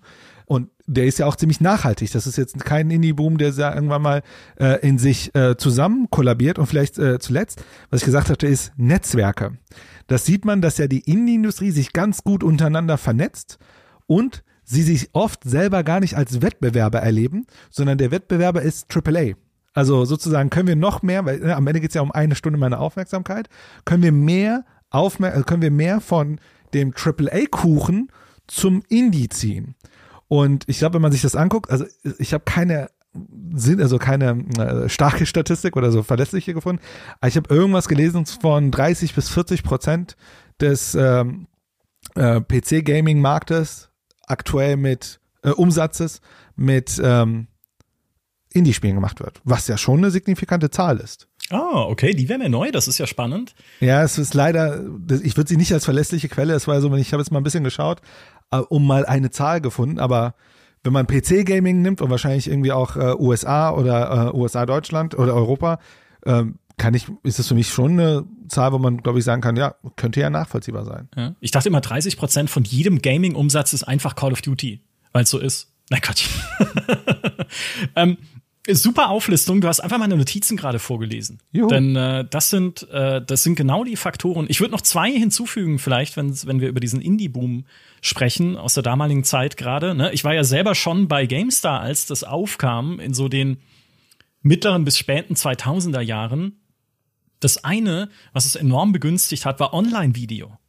Das darf man nicht vergessen, dass Let's Plays und insbesondere Minecraft sich sehr stark gegenseitig befruchtet haben. Weil Minecraft ist natürlich ein super Spiel für Let's Plays. Ne? Weil emergente Geschichten, jede Partie ist anders, die Welt wird immer anders aufgebaut. Und wenn du jemand hast, der halt einigermaßen lustig und unterhaltsam ist beim Spielen, macht es einfach Spaß dabei zuzugucken, was da passiert, was, äh, was die Person baut, was da entsteht in diesem kreativen Spiel. Also eigentlich der, das Match Made in Heaven, ne? Minecraft und Online-Video, und das hat sich so, ne, hat gegenseitig so diese, dann natürlich auch dazu beigetragen, dass Minecraft populärer geworden ist, dass Let's Plays gleichzeitig populärer geworden sind und hat dann dieses Indie insgesamt, ne, als Qualitätssiegel auch attraktiver gemacht für die Leute, wenn man sagen konnte, ey, guck mal, Minecraft, was die Leute gerade auf YouTube rauf und runter spielen, ist ein Indie-Game. Also, was man früher vielleicht sich eher so bisschen ne, abschätzig angeguckt hat, diese Indie-Games, was da nicht von den Publishern kommt, die man kennt und denen man vertraut, war plötzlich total angesagt und hochqualitativ. Und dann gab es natürlich noch andere Spiele, ein Braid aus der Zeit zum Beispiel, ein Super Meat Boy und sowas. Und man einfach gesehen hat, hey, funktioniert gut, aber ne, nochmal, ohne Online-Video hätten die es schwerer gehabt, alle. Selbst ein Minecraft irgendwo sichtbar zu werden. Also YouTube, was ja damals auch noch eine junge Plattform war, 2005 gegründet, hat da ordentlich zu beigetragen. Heute kommt noch das Streaming dazu, klar, das kennen wir alle, aber ein ganz, ganz wichtiger Faktor. Und was auch ein wichtiger Faktor war, was man nicht unterschätzen darf, ist dieses, wie ich es vorhin schon gesagt habe, dieses ein bisschen dieses Underdog-mäßige gegen den Mainstream. Ja, du hattest halt plötzlich Spiele in so einem Retro-Stil wieder, in dem Pixel-Stil, den man kannte noch aus der eigenen Kindheit und Jugend. Ne? Du hattest Leute, die Spielekonzepte wiederbringen, die man eigentlich schon für tot hielt. Das, das Retro-Rollenspiel oder das äh, isometrische Top-Down-Rollenspiel wie ein Pillars of Eternity. Hey, es ist plötzlich wieder da. Selbst der alte Wing Commander Schöpfer kommt zurück und verspricht eine neue Version von Wing Commander, die wir bis heute nicht bekommen haben. Aber hey, es dauert halt einfach noch ein bisschen. Ist das noch Indie? Keiner ja. weiß. Ja, das ist nicht mehr Indie. Also, ne, wenn man mal eine halbe Milliarde Crowdfunding-Dollar, ich glaube, dann können wir relativ, aber die, wobei, wer weiß, wie sie arbeiten, ja. Sie waren mal Indie. Also, sie haben sehr Indie angefangen, auf jeden Fall. Das Ding ist schon halber Konzern, ja, glaube ich. Das inzwischen schon, ja. Anyway, ne, also du hast halt Sachen äh, wiederkommen sehen. Das erste äh, Indie-Spiel oder das erste Nicht-Valve-Spiel, was auf Steam ja erschienen ist, war Ragdoll Kung Fu. Ja, dieses Spiel, wo man diesen Kung-Fu-Püppchen sich gegenseitig verkloppt. Eigentlich auch was, wo du denkst, okay, das, kein Publisher der Welt hätte das irgendwo in ein Regal gestellt, aber cool, dass sowas jetzt auf Steam erscheinen kann. Mhm. Also, ne, dieses einfach, hey, es gibt da Spiele, die es eigentlich nicht geben dürfte in einer äh, klassischen Industrie. Das meine ich mit so gegen den Mainstream. Und das ist natürlich auch was Verlockendes, ne? so ein bisschen mhm. da nach dem Underdog zu gucken und ein bisschen auch für den Underdog ähm, ja, ein bisschen halt Mundpropaganda zu machen, dem zur Seite zu stehen, zu sagen, ja, das, da passiert das Schöne in dieser Industrie und die anderen wollen doch einfach nur ihre Konten verwalten, ne, die großen Publisher. Also, ich glaube, das war schon auch so ein Faktor. Aber nichtsdestotrotz, ne, was ich äh, dick unterstreichen würde, ist der Punkt Tools. Ja. Weil Tools, Technologien und Engines waren der, also ne, es war eine Melange aus unterschiedlichen Faktoren, aber waren einer der allerwichtigsten davon. Und ein Tool, was ich da hervorheben würde, wäre das Game Maker Studio. Damals ist es äh, Game Maker Studio, heute heißt es nur noch Game Maker. Dessen Ziel es ja war einfach, einen Toolkit anzubieten zum Bau von Spielen, einen Werkzeugkasten, der auch für Menschen nutzbar ist, die keine Ahnung von Programmierung haben. Weil man da zum Beispiel Programmiersprache halt nicht eintippen muss. Also muss man schon, wenn man komplexere Sachen macht, aber wenn man jetzt nur ein simples Spiel machen möchte, sondern man kann sie einfach per Drag and Drop so zusammenfügen mit den Befehlen. Ne, einfach aus so einem Menü ziehen und dann da reinschmeißen. Ich habe das selber noch nie gemacht. Also ne, ich berichte jetzt nur aus Zuschauerfahrung. Aber viel einfacher natürlich, als selber sich irgendwie auskennen zu müssen, wie eine Programmiersprache funktioniert. Das ist das eine, das haben viele Leute damals genutzt. Und das zweite, du hast es schon erwähnt, ist die Unity Engine. Und die Unity Engine hat eine tolle Geschichte, weil die geht eigentlich hervor, das ganze Unternehmen Unity Technologies geht hervor aus einem dänischen drei Personen Entwicklerteam aus Kopenhagen, das ein Spiel gemacht hat namens Gooball und dieses Spiel ist gescheitert. Kennt auch keiner mehr. Ist völlig untergegangen. Aber die diese, äh, diese drei Leute fanden dann die Tools, die sie da gebaut haben, ne, die Engine, die sie gebaut haben für Gooball, so hilfreich, dass sie dachten, das können wir doch an andere verkaufen und lizenzieren. Um diesen Spielemarkt, das war so von Anfang an ihr, ihr erklärtes Ziel, zu demokratisieren. Ne? Also den Leuten, auch da wie beim Game Maker, mehr Werkzeuge an die Hand zu geben, um einfach leichter Spiele machen zu können. Und ursprünglich wurde dann diese Unity Engine, die daraus entstanden ist, auch nur angekündigt als ähm, Engine für macOS, äh, macOS, also für Macs, äh, Apple. Danach dann aber auch für Windows und für Browser, heute natürlich auch in der Virtual Reality und eine der ersten Engine, die das, äh, Engines, die das iPhone voll unterstützt haben. Ne? Und heute zumindest laut Angaben von Unity, in jedem zweiten Mobile Game im Einsatz. Jedes zweite Mobile Game basiert auf der Unity Engine und halt nicht nur die, sondern auch Spiele wie ein Disco Elysium, äh, Spiele wie ein City Skylines. Also diese Engine ist überall. Und wenn es die nicht gegeben hätte, hätte es, also hätte es natürlich jemand anders gemacht, wahrscheinlich den Gesetzen des Marktes folgend, ja, weil die Idee ist einfach zu gut als dass es dann äh, nicht jemand anders vielleicht äh, irgendwie damit erfolgreich geworden wäre. Aber ja, viele mhm. Spiele hätte es in der Form, wie wir sie kennen, nicht gegeben, ohne die Unity Engine. Und das, äh, um das kurz äh, noch äh, bei der, wenn es um Technologie geht, ne, auch wenn man ein bisschen in die Zukunft schaut oder was Epic macht. Epic hatte die Unreal Engine 5 kostenlos verfügbar gemacht. Äh, du hast es gerade schon gesagt. Sogar den Quellcode kann man runterladen von dieser Engine. Und bei weniger als einer Million Umsatz mit deinem Spiel zahlst du keinerlei Lizenzgebühr an Epic. Gar nichts. Wenn du mehr als eine Million machst, dann zahlst du Lizenzgebühren, es sei denn, du veröffentlichst dein Spiel im Epic Store. Dann zahlst du nie Lizenzgebühren an Epic. Was sie natürlich nutzen, um ihren Epic Store zu pushen, ne? um da, äh, bei dem sie auch natürlich mehr Einnahmen an Entwickler ausschütten, als es Valve zum Beispiel macht.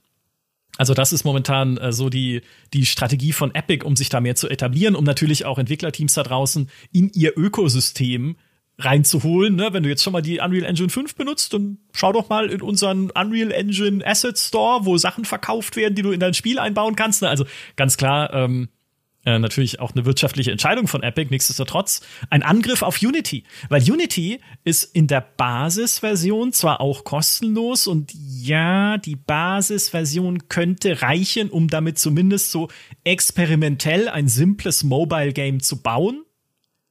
Aber sobald du äh, entweder über 200.000 Dollar Umsatz machst oder überhaupt, wenn du ähm, halt äh, Spiele professionell entwickeln möchtest, dann brauchst du die Pro-Version, nur die hat dann auch die Funktion, dass du Spiele äh, auf Konsolen veröffentlichen kannst. Da ist dann Havoc-Physik integriert und verschiedene andere Features.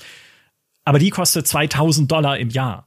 Also, ne, dann äh, musst du halt immer noch bei Unity äh, Geld in die Hand nehmen, statt das ganze Ding einfach kostenlos hingestellt zu kriegen diese 2000 Dollar muss man ein bisschen, äh, äh, kann, äh, also das muss nicht immer exakt diese Summe sein. Es gibt da auch Deals. Zum Beispiel kannst du, wenn du mit Sony zusammenarbeitest, Microsoft, Nintendo, diese Engine vielleicht günstiger bekommen, weil die halt einen speziellen Deal haben mit Unity. Gleiches gilt, wenn du einen Publisher hast, vielleicht auch einen Indie-Publisher, der einen speziellen Deal hat mit Unity, kriegst du es auch günstiger. Nichtsdestotrotz komplett äh, kostenlos gibt es die noch nicht. Und da hat dann natürlich Epic seine Chance gesehen. Wobei man natürlich sagen muss, dass die Spieleproduktion am Ende die Personalkosten, das ist, was wiegt. Da sind wahrscheinlich die 2000 im Jahr noch übersichtlich. Ja, das stimmt. Aber, aber äh, ähm, ich verstehe. Äh, ich habe jetzt mir ganz viele Sachen aufgeschrieben, äh, wo, wo, wo ich mal so ein paar äh, Sachen. Äh, vielleicht noch mal kurz äh, zu Minecraft und dem Video. Weißt du, was bei Gamestar das erfolgreichste Video ist? Minecraft. Ja, krass. Ja, also ja, das ist echt ein krasses Teil. Ja, natürlich. Das Minecraft-Video von Christian Schmidt. Bis heute das erfolgreichste Video der GameStar-Geschichte. Ein Tor und hinein in die Welt von Minecraft. Minecraft hat kein Ziel. Es hat nur die Ziele, die man sich selbst setzt. Verblüffenderweise wachsen diese Ziele und wachsen. Unser Unterschlupf hier begann als kleine Höhle, bis uns die Ideen kamen, sie zur Halle auszubauen, ihr ein Deckenlicht aus Glas zu spendieren, sie einzurichten, Seitentrakte anzulegen, einen Fußboden einzuziehen, Wanddekorationen anzubringen. Eins führt zum anderen, neue Rohstoffe bringen neue Möglichkeiten. Und neue Geräte bringen wiederum neue Materialien, etwa wenn man den ersten Ofen gebaut hat und darin dann Erze einschmilzt, Glas herstellt oder Ziegel backt. Ohne Minecraft wird es wahrscheinlich noch nicht mal mehr YouTube geben oder so. also so, äh, so verwoben. Ja. Ähm, aber vielleicht noch, also ein paar Gedanken, äh, ich versuche mal so ein bisschen zu strukturieren äh, zu den Tools. Also es hat einen riesen Vorteil mit den Tools, glaube ich. Also, in, also nicht glaube ich, also es hat einen riesen Vorteil, äh, für, insbesondere für die Entwickler. Aber es gibt da, also wenn man so ein bisschen kritisieren möchte, so ein bisschen nur, dann kann man, wenn man so ein bisschen drauf achtet, insbesondere bei so Wirtschaftssimulationsspielen und so weiter, dass man schon irgendwann merkt, es sind immer die gleichen Muster. Also Spiele spielen sich alle gleich, nur da haben sie jetzt eine andere Metapher genommen oder so. So, das ist dann schon, also so toll die Tools sind, so nach, so sehr merkt man, okay, es hat immer die gleiche Baukastenlogik bei manchen Spielen. Das kann man manchmal negativ sehen. Aber ich finde, das Beispiel, das du mit, mit ähm, Epic gebracht hast, eigentlich super spannend, weil natürlich könnte man jetzt annehmen, also Valve hat, sie haben diesen, diese Source Engine oder so, aber die ist, glaube ich, nicht so weit verbreitet wie die Unreal Engine. Und, Valve, äh, und Epic hat natürlich dort diesen interessanten Vorteil, dass sie ja auf der einen Seite die Distribution haben, ne? also sie können ohne Steam ersetzen, aber gleichzeitig haben sie auch noch die Engine. Aber ähm, vielleicht so ein bisschen zu der Distribution. Ich finde, man kann an der Distribution sehr oft genau diese Disruption in diesem Markt erkennen, wo dann so diese Underdogs reinkommen. Früher gab es ja auch diese ganzen Shareware-Dinger, ne? Also so Doom und so weiter sind ja über Shareware und das war ja auch damals voll die Inno, also zumindest habe ich gehört. Also wobei ich glaube, ich hatte auch noch ein paar Shareware-Dinger. Äh, das war ja dann sozusagen die innovative Art des Vertriebs, weil die sich ja irgendwie gedacht haben, naja, die Leute raubkopieren eh, dann kann man ihnen ja eh das, äh, das erste Spiel schenken, dann hat man sozusagen mehr Masse geschaffen und äh, zieht dann sozusagen, äh, hat hinten raus vielleicht mehr Vertrieb, als wenn man äh, sozusagen äh, klassisches äh, Boxgeschäft macht. Also ich glaube, die, die, ähm, dieser, sich auf die Distribution zu fokussieren äh, oder die Distribution zu analysieren, ist immer sehr spannend wegen genau diesen Transaktionskosten. Und, äh, ich habe mir noch zwei Sachen aufgeschrieben. Ne, drei Sachen, aber eine Sache, ne, zwei Sachen. Eine Sache ist, ähm, äh, eine, das hat mich voll, voll zum Nachdenken gebracht, weil äh, vor einigen Jahren gab es auch diesen Kickstarter-Hype. Das hast du auch gerade gesagt, ne, mit, mit hier Star Citizen Geld gesammelt und so weiter. Und du hast es ja auch hier auch gesagt, dass dieser Kickstarter-Hype ja insbesondere am Anfang getrieben war von so Retro-Kram, so Retro-Spiele. Und ich ich habe mitbekommen, die waren ja nicht alle so erfolgreich. Oder anders gesagt, so man hat diese Retro-Spiele dann irgendwann bekommen und hat gemerkt, naja, die waren damals schon nicht so toll irgendwie. Ähm, aber ich frage mich gerade, dass dass dieser ganze Indie-Kram eigentlich dann auf diesem Rücken oder auf dieser Welle dann schwimmen konnte. Weil ich kann mich erinnern, es gab halt diese ganzen Retro-Games auf Kickstarter, äh, genau, Retro-Games. Und dann hat sich doch eigentlich daraus wiederum dann so ein Indie-Ding entwickelt. Also ich glaube Pillars of Eternity. Das war jetzt kleine Referenz auf äh, Baldur's Gate und so weiter.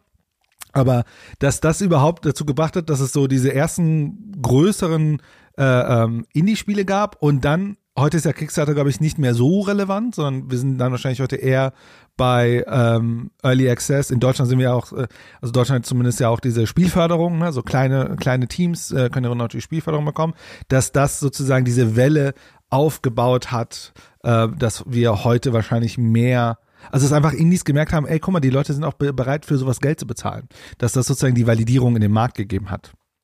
Ja, es hat zumindest Aufmerksamkeit gebracht.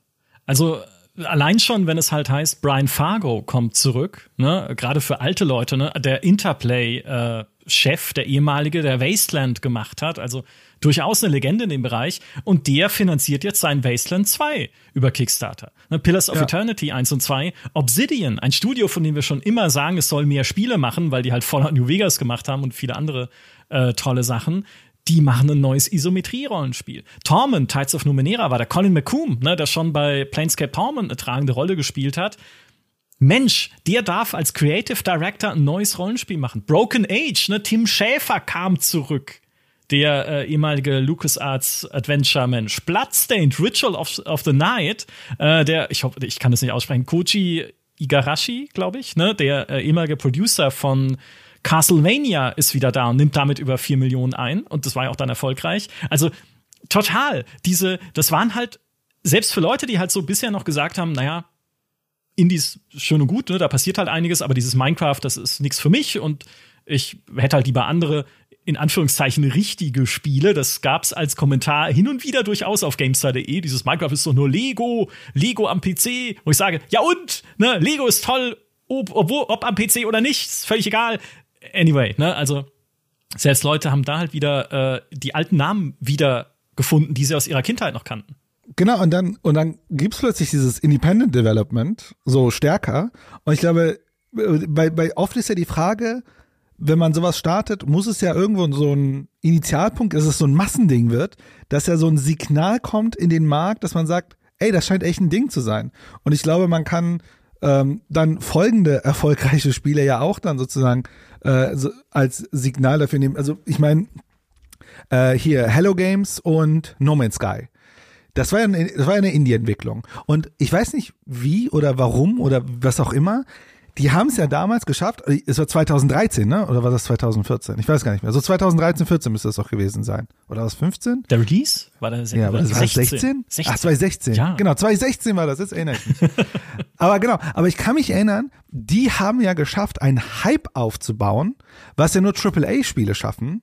Ähm, die waren doch auch hier bei, äh, keine Ahnung, in so bekannten Talkshows, also so normalen Talkshows, nicht bei so Gaming-Kram, äh, und haben ja diesen äh, Hype aufgebaut.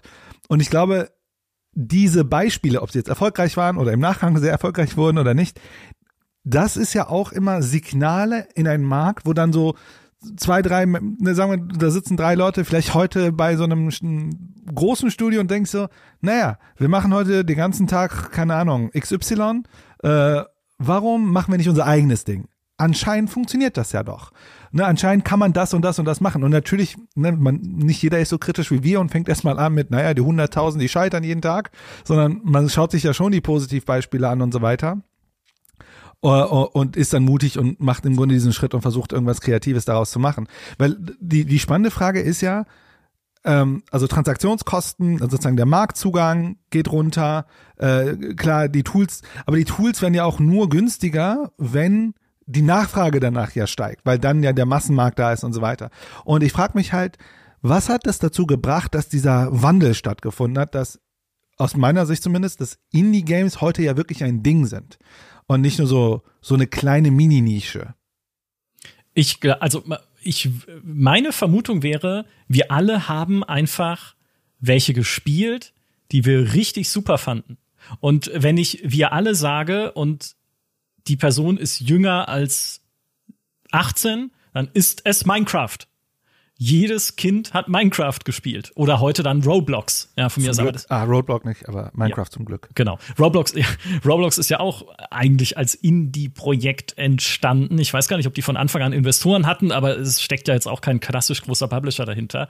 So, ich habe natürlich äh, City Skylines neulich in meiner Lieblingsspielliste auf Platz zwei gewählt. Ja, nicht äh, umsonst, weil ich halt so viel, ich mich so drin verliebt habe. Es gab halt Spiele wie Among Us, wie Rocket League, wie ein Fall Guys, die halt riesengroß geworden sind, wie ein damals schon äh, wie ein Terraria natürlich mit inzwischen über 44 Millionen Verkäufen. Stardew Valley habe ich schon gesagt.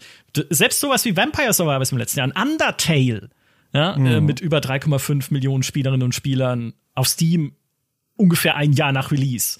Sowas wie Disco Elysium logischerweise. Dann also ich glaube, es gibt niemanden mehr auf der Welt, Nee, das ist falsch formuliert. Es gibt, glaube ich, noch Leute auf der Welt, die noch kein Indie-Spiel gespielt haben. Vielleicht, weil sie halt an einer bestimmten Marke sehr intensiv festhängen. Und ja, ich meine mein Bruder, weil mein Bruder hängt einfach an Diablo fest. Das ist einfach sein Spiel. Er hat sich immerhin mal an Dead Cells probiert. Das war super. Ich war, äh, kurzer Exkurs, ich war an Weihnachten zu Hause bei meinen Eltern und mein Bruder war auch da und wir hatten beide unsere Nintendo Switch dabei, um auf dieser Nintendo Switch Mario Kart zu spielen und Diablo 3.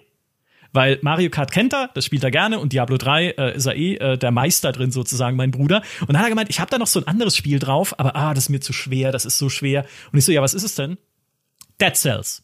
Und nicht so, ah, Dead Cells, ja, das ist so ein Roguelike, das mag ich eigentlich auch nicht so gerne, ähm, das ist mir immer zu frustrierend, aber gib doch mal her, ich spiel's mal ein bisschen. Dann habe ich ihm seine Switch weggenommen und den ganzen Abend nicht wiedergegeben. Bis ich ins Bett gegangen bin, habe ich ihn ins Bett gelegt, selber Dead Cells runtergeladen auf meine Switch und da weitergespielt. Also, ähm, aber so, er hatte halt von Dead Cells gehört, aber es ist nicht seins. Aber ich habe es dann, äh, weiß ich nicht, inzwischen 200 Stunden gespielt oder sowas. Aber nie, also fast niemand, wenn man jetzt nicht wirklich kompletter nur äh, so ist, so ein Typ ist, der sagt, ich spiele nur Call of Duty oder nur äh, FIFA oder nur irgendwie NBA 2K oder sowas, bewahre mit den Glücksspielmechanismen, die drin sind. Niemand ist verschont geblieben von Indie in den letzten 20 Jahren. Äh, nicht 20 Jahren. Nee, wie alt sind wir jetzt? In den letzten. Wann ist Minecraft? Minecraft war 2011. Wir haben zwei, ja, also ja, zwölf, zwölf Jahren so ungefähr. Genau. Ja, ich hoffe das. Also äh, ich hoffe, dass das so ist, dass ja. ganz viele das spielen. Vielleicht ist die eine Herausforderung für die heraus, also im Sinne von Massenzugänglichkeit bei sowas, weil die aus meiner Sicht ist ja die Seele von einem Indie, dass es eben ähm, einem immer eine neue Erfahrung bietet. Also ne, anderer Gameplay, also dass ich nicht immer die gleichen Muster habe, die ich reproduziere. Und ich glaube, vielleicht bin ich auch schon so, dass ich so voll darauf eingestellt bin, dass ich das halt auch bekomme, ähm, dass ich mir vorstellen kann, wenn zum Beispiel meine Frau da irgendwas spielt, dass sie dann schon, äh, also ich glaube, man wenn man Indies reingehen will, dass man sich so ein bisschen auch mehr informieren muss. Also, dass man sich guckt, okay, was ist das eigentlich so? Habe ich Bock drauf? Dies, da. Und da bin ich mir halt nicht, das könnte natürlich immer so ein bisschen die Achillesferse sein, weil bei den großen Spielen, glaube ich, weiß man schon so ein bisschen, also da muss man sich vielleicht weniger informieren.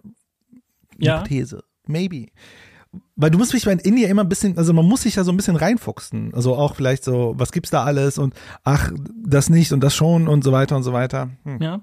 Dann, äh, da helfen dir dann halt diese, diese Indie-Programme von Publishern ein bisschen, ne? weil dann werden halt solche Spiele wie It Takes Two oder A Way Out halt dann im, im gleichen Atemzug vorgestellt wie das nächste Dragon Age. Oder bei Take Two, gut, Private Division, was Take-Two's Indie-Programm ist, ist vielleicht nicht das allerbeste Beispiel. Die haben zwar The Outer Worlds gepublished, super Rollenspiel, auch äh, von Obsidian, bevor sie von Microsoft übernommen wurden. Aber mhm. Take-Two ist jetzt nicht so präsent, was Marketing angeht, weil die haben halt GTA, GTA läuft, druckt Geld, was brauchen wir da noch irgendwie mehr große Shows machen? Da sind sie sehr präsent, was Marketing angeht. Da sind sie extrem präsent. Genau. Aber leider, leider nutzen sie dann GTA nicht, um für die Outer Worlds Werbung zu machen, was ja schön wäre. In GTA. ja, in GTA, genau. So, aber nichtsdestotrotz, also auch ID at Xbox, ne, was das Microsoft äh, Indie-Programm ist. Äh, Sony pusht ja immer mal wieder Indies. Journey ist ja beispielsweise entstanden mit Unterstützung von Sony. Äh, gibt noch ein paar andere Beispiele, wo die halt auch als Publisher dran beteiligt waren. Also da sind auch solche Spiele dann präsenter geworden auf den Konsolen ne? und auf Plattformen, wo du halt sonst vielleicht wenig Berührung damit gehabt hättest. Wenn man auf Steam ist, sieht man sofort, oh mein Gott, was gibt's da alles? Ne? Aber in so einem Konsolenstore auf dieser geschlossenen Plattform hat es länger gebraucht, auch um sich zu etablieren und die war ja auch schwerer zugänglich, hast vorhin schon gesagt, ne? weil nicht jeder irgendwie ein Dev-Kit bekommen hat. Ich habe jetzt gesehen, dass Sony erst im Juli 2022 ein neues Programm aufgesetzt hat, um Indie-Entwicklerteams mit PlayStation 5 Dev-Kits auszustatten, auf denen man halt Spiele entwickeln kann. Mhm.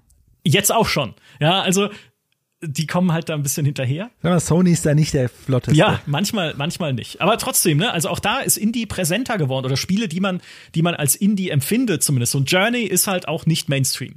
Ne, das spielst du, läufst da durch die Wüste mit irgendjemand anders, ihr redet nicht miteinander und denkst, okay, ist eine besondere Erfahrung. Jetzt gucke ich vielleicht mal, ob es noch mehr Spiele gibt in diese Richtung oder so. Also die Berührungspunkte sind einfach mehr geworden. Heißt trotzdem nicht, dass es alle Leute machen und ich stimme dir vollkommen zu, es ist trotzdem immer noch ein Ding, wo du selber gucken musst, was gibt's ne? und äh, was sticht da vielleicht hervor.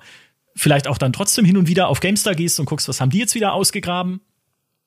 Aber äh, es ist trotzdem auch, auch einfacher geworden, es zu finden, als es früher mal war. Ja, und ich finde, ist es nicht eine interessante Bewegung, weil auf der einen Seite macht man sich ja hier und da mal so ein bisschen Sorge über so, ich sag mal, so äh, Machtzentrierung. Also, dass man schon merkt, na, guck mal, der kauft den, der kauft den, der da werden immer größer. Der eine kauft im Grunde alle tolle Spielemarken, aber nutzt die nur vielleicht für Mobile Games und so weiter. Äh, wir wollen ja keine Namen hier nennen. und weil, was auf der einen Seite hat man so ein bisschen diese Sorge, dass man sagt, ey, so coole Spielemarken werden irgendwo übernommen.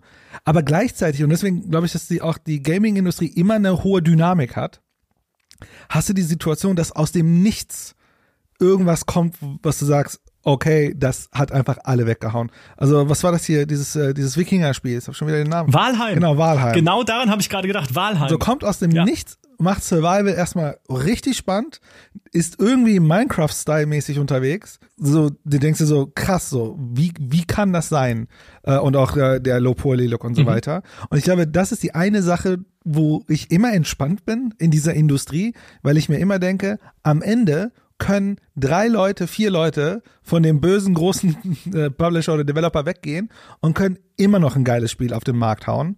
Und wie gesagt, die eine die eine Ressource, es gibt wirklich diese eine Ressource, wo natürlich die großen Publisher ziemlich viel äh, Macht drauf haben, ist halt Reichweite. Klar, heute, wie du schon gesagt hast, gibt es Möglichkeiten, es gibt Micro-Influencing, ähm, Discord ist, glaube ich, ein großes Werkzeug oh, geworden ja. dafür, die Social-Media-Kanäle und so mhm. weiter. Mhm. Aber am Ende ist Reichweite ist auch gleich Geld. Und das ist ja die eine Ressource, wo es bei den Indies natürlich ein bisschen herausfordernd ist. Wobei auch da immer professioneller wird. Ne? Also ich, man hat schon die, also ich habe schon das Gefühl, dass viele Indies sich auch, äh, ja, zumindest auch in ihren Netzwerken sich verstärken im, im Bereich PR und so weiter aber ähm, man kommt dann trotzdem nicht in so ein Budget ran von, keine Ahnung, Take-Two oder so, die man spielt, oder Sony, die unbedingt ein Spiel positionieren ja, wollen. Definitiv. Reddit spielt da auch eine große Rolle, ne? Einfach äh, oh, ne, ja, selber klar, einfach stimmt. in den Communities, also einerseits eine eigene Community zu betreiben, ne? heute eher auf Discord, als dass man noch so ein altmodisches Forum hat und dann aber auch ne, auf Reddit zu gehen in Communities, die ja vielleicht, keine Ahnung, ne, da sind, da versammeln sich dann regelmäßig Leute, die auf Oldschool-Rollenspiele stehen und du entwickelst gerade eins. Ja, na klar gehst du dann dahin und sagst, hey, guck mal mein neues Spiel, hier ist ein ähm, äh, Ask Me Anything, ne? Also stellt einfach eure Fragen. Hier ist ein kleines Video, das wir euch aufgenommen haben äh, und so weiter. Ne? Oder vielleicht machst du noch ein TikTok-Video oder sowas dazu. Ich weiß es nicht. Aber ja. Und vielleicht noch eine Sache, die aus meiner Sicht die Indie Branche richtig stark gemacht. Ich, man merkt, ich, ich bin heute mal so richtigen positiven oh ja, Podcast ja. hier. Nicht, nicht alles wegkritisieren. Ist ähm, Early Access und Continuous Development. Also, ich glaube, ein Idealbeispiel dafür ist sowas wie Hades, die ja sehr, äh, die in dem Early Access rausgegangen sind, sehr eng mit der Community das auch sozusagen weiterentwickelt haben. Also nicht das reingebaut haben, was die Community sagt, sondern im Grunde immer drauf geachtet haben, ne, wie entwickeln sich Sachen, so Sachen getestet haben, weiterentwickelt haben, gepolished haben und dann, als sie rausgekommen sind, auch ein sehr gutes Spiel mitgebracht haben. Ein Ding, was ich ja kritisieren würde, was im AAA viel zu wenig passiert, ist ja genau dieses äh, früh rauskommen, Sachen testen und so weiter und so weiter was, was natürlich so auch ein bisschen gegen die Marketinglogik der Großen, ne, die, die sind ja lieber so mit, okay, wir haben unseren Marketingplan und wir haben einen großen Big Bang und haben hinten raus so einen Plan, wie wir was irgendwas machen. Das ist dann natürlich da wiederum schwieriger. Aber das ist zum Beispiel auch eine Entwicklungslogik, die ich spannend finden würde und dann vielleicht, wenn man so ein bisschen jetzt in die Zukunft denken würde, sagen würde, naja, wenn man so ein paar Entwicklungen noch hinzufügt, wohin könnten sich denn Indies entwickeln? Also könnten sie sich qualitativ noch besser entwickeln. Ich würde vielleicht, bevor wir das machen, noch mal kurz einen Schritt zurückgehen in die, in die Vergangenheit, nur damit meine Notizen abgearbeitet sind, was mir ein gutes Gefühl gibt, bevor wir, bevor wir in die Zukunft weiterschreiten. Und das ist der Indie-Markt und diese, diese Indie-Popularität hat auch nicht darunter gelitten, dass ja Kickstarter kollabiert ist und das Crowdfunding, also nicht komplett kollabiert, es gibt immer noch Crowdfunding-Projekte, aber dass es halt lang nicht mehr die Tragweite hat, die es vor ein paar Jahren hatte, weil es da halt auch wahnsinnig große Enttäuschungen gab, ne, die man nicht vergessen darf, wie in Mighty Number no. 9, ein Spiel, das 3,8 Millionen US-Dollar eingesammelt hat auf Kickstarter vom ehemaligen Mega Man-Producer, und dann kommt es auf den Markt, ist komplett verbuggt und es soll sogar Wii U-Konsolen zerstört haben. Und als dann der äh, Keiji Inafune, der Mega Man-Producer, gefragt wurde, wie er damit umgeht, mit Kritik daran, sagt, sagte er, naja, es ist besser als nix. In einem Interview was dann keinen guten Eindruck hinterlassen hat bei Leuten, die ihm ihr Geld gegeben haben, ne, um das zu backen. Oder auch wie in Pillars of Eternity 2, das 4,4 Millionen Dollar eingesammelt hat, nicht auf Kickstarter, sondern auf FIG, ne, einer Crowd-Investment-Plattform eigentlich, wo man sich selber am Erfolg von Spielen beteiligen kann. Ging bei Pillars of Eternity 2, wenn ich recht erinnere, aber nicht. Nichtsdestotrotz, sie haben Geld eingesammelt dort. Dann war es aber kein kommerzieller Erfolg, weil Leute irgendwie das Setting nicht mochten, weil es irgendwie auch ein, vielleicht ein falscher Zeitpunkt war, das Spiel zu veröffentlichen, weil zu wenig Werbung dafür gemacht wurde. Keine Ahnung, aber so ein paar Crowdfunding-Sachen, ähm, die einfach äh, nicht gut gelaufen sind und das den Leuten ein bisschen verlitten haben. Und mein Lieblingsbeispiel ist Space Base DF9 was ja 400.000 Dollar auf Kickstarter eingenommen hat, dann im Early Access war und noch während der Entwicklung eingestellt wird, woraufhin die Community übernehmen muss. Also ich glaube, das wurde dann von der Community noch weiterentwickelt. So ist es, es kam nicht von irgendwem, sondern es kam von Double Fine, also von Tim Schäfer, von dem Studio, das vorher schon Kickstarter-Projekte gemacht hat, aber Ne, denen hat nicht mal dann der Early Access geholfen, um daraus aus dieser ursprünglichen Idee, dieser Raumstationssimulation, irgendwie ein gutes Spiel zu machen. Und dann verstehe ich auch vollkommen, wenn Leute danach gesagt haben, huh, bei so Crowdfunding-Sachen bin ich in Zukunft vorsichtiger. Nichtsdestotrotz, der ganzen Indie-Szene als solcher hat es nicht geschadet. Das ist die gute Nachricht. Und jetzt gehen wir weiter in die Zukunft, denn die wird äh, wild, glaube ich. Ja, die Frage, also wir mehr, also man merkt ja schon, dass die Qualität immer besser wird. Ich meine, ich habe Indies sind schon sehr gut dabei, mit komplexen Mechaniken und Systemen zu arbeiten. Ähm, aber ich weiß nicht, also ich habe das Gefühl, dass die Spiele ja auch immer äh, äh, es gibt doch dieses, diesen Begriff dieses Ja, äh, Triple genau. I, also so Triple Genau. Indie Produktion, dass man ja schon merkt, dass also das die Frage ist ja, wie viele Leute braucht es irgendwann, um eine Qualität zu schaffen, die vielleicht nah Triple A ist? Man, äh, aber das halt, also die Frage ist ja, wie wäre das möglich? Und das ist nicht mehr Menschen, also es darf nicht über mehr Menschen kommen, weil dann haben wir das Problem, dass wir dann halt genau in diese sehr arbeitsteilige Strukturen gehen müssen. Und dann ist die Frage, wäre das noch, zumindest nach der Human-Definition Indie? Sondern welche Technologien könnten das ermöglichen? Weil wir merken ja, dass die, genau diese Industrie über diese ganzen Technologien es ermöglicht hat, in diese Breite zu gehen. Und ich glaube, wir hatten ja schon mal darüber gesprochen äh, in dem äh, KI äh, ChatGPT Podcast. Ich glaube tatsächlich, dass ähm, mindestens äh, sowas wie ChatGPT natürlich sehr spannend sein kann im, im Kontext von so, dass man komplexere, ja, ich weiß nicht, man narrativ ist vielleicht der falsche Begriff, aber dass man vielleicht größere Welten schaffen kann, die man mit, äh, mit Inhalten füllt. Aber vielleicht ist das auch eine naive Vorstellung. Es kann sein. Pass auf, ich bin hin und her gerissen. Dieses, also was du sagst, dass halt äh, neue Technologien die Entwicklung vereinfachen, das hatten wir ja vorhin schon auch mit der Unity Engine. Man sieht es auch heute, äh, jetzt gerade ganz aktuell, an einem Spiel wie Stray, was ja in der Unreal Engine 5 entstanden ist, bei einem Team, was in Spitzenzeiten, also nicht mal über die ganze Entwicklungszeit hinweg, in Spitzenzeiten aus 28 Personen und zwei Katzen bestanden hat. Sehr gut. Und trotzdem haben sie. ich glaube, die Katzen waren sehr produktiv in der Zeit einfach. Nee, trotzdem haben sie ein Spiel hingekriegt, was ja einfach toll ausschaut in dieser Unreal Engine 5, weil die halt ganz viele Features mitbringt, die Grafikarbeit vereinfachen und teilweise auch KI-Features. Wir haben mal einen eigenen Podcast gemacht darüber mit jemandem von Epic, einem deutschen Mitarbeiter von Epic, der das erklärt hat einfach, ähm, was da drin steckt an Features. So, und alleine das ist schon etwas, was äh, die ganze Geschichte sehr vereinfacht. Und dann kommt noch der Faktor in Zukunft KI mit dazu. Und da hört man so unterschiedliche Sachen. Weil wir hatten ja schon in unserem KI-Podcast gesagt, KI ist eine Chance. Also definitiv ist es eine Chance.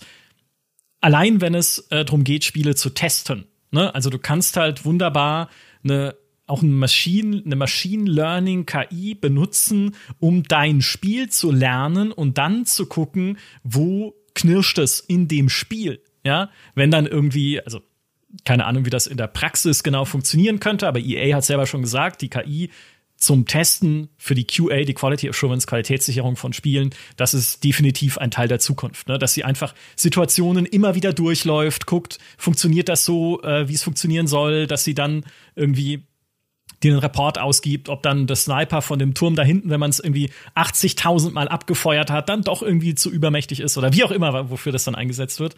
Dafür ist es super. Ähm, du kannst halt äh, KI-Tools, so eine generative KI einsetzen für Concept Art, wo es natürlich rechtliche Bedenken gibt, weil diese KIs, die man heute kennt, mit Journey, äh, Dolly und Co., die wurden ja trainiert mit äh, äh, Kunstwerken von echten Menschen, die das jetzt natürlich nicht so lustig finden, dass die KI auf Basis ihrer Arbeit neue Sachen generiert. Aber Indie-Teams, mit denen wir auch schon gesprochen haben, sagen, naja, für sie ist es aber trotzdem ein tolles Tool, nicht weil sie diese Concept Art verwenden wollen in ihrem Spiel, allein schon aus rechtlicher Sicht würde ich sagen, lasst mal die Finger davon. Nein, aber um Ideen zu spielen. Ne? Um einfach zu sagen, okay, ich will jetzt ja. mit Journey, mach mir mal vier Vorschläge für ein Dark Fantasy Strategiespiel in Space.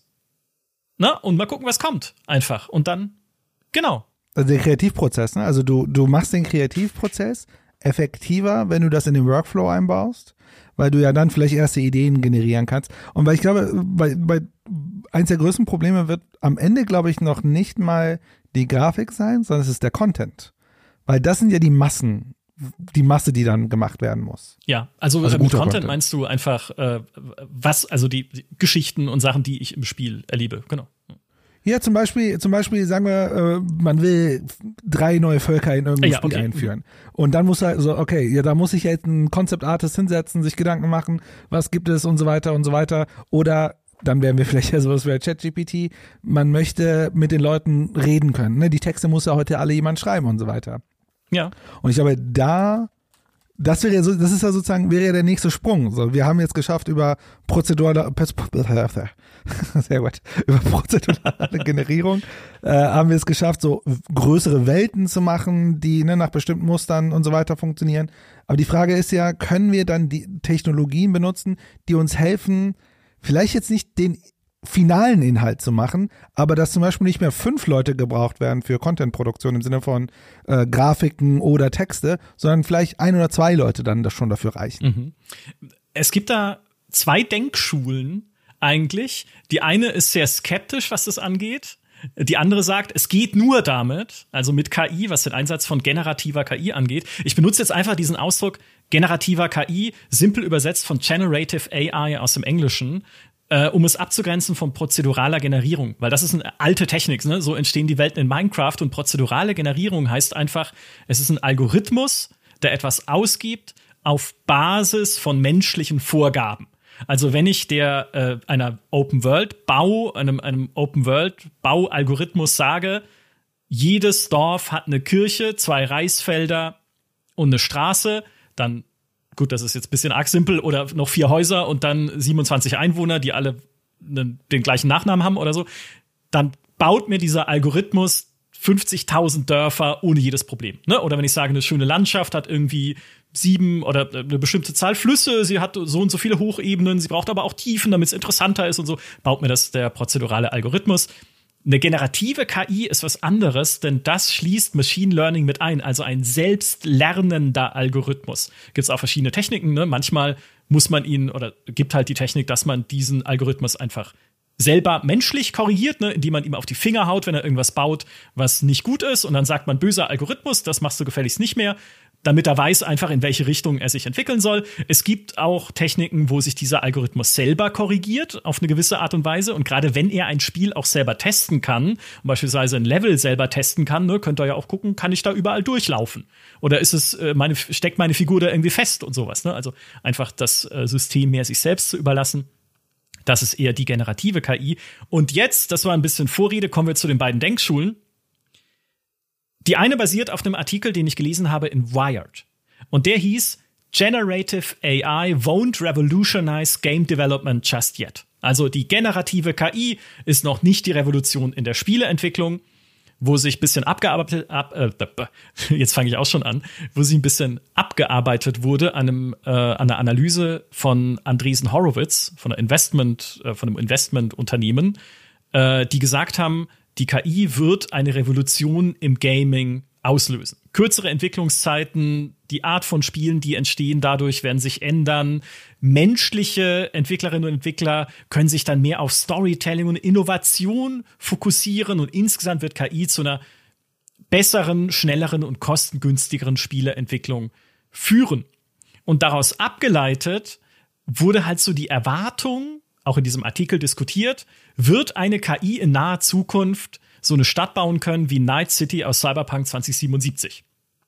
Und CD-Projekt sagt, noch lange nicht, Freunde. Ja, also sie haben CD-Projekt ja. gefragt, die haben gesagt, nee, noch lange nicht, weil das ist einfach, da ist sehr viel menschliche Arbeit reingeflossen.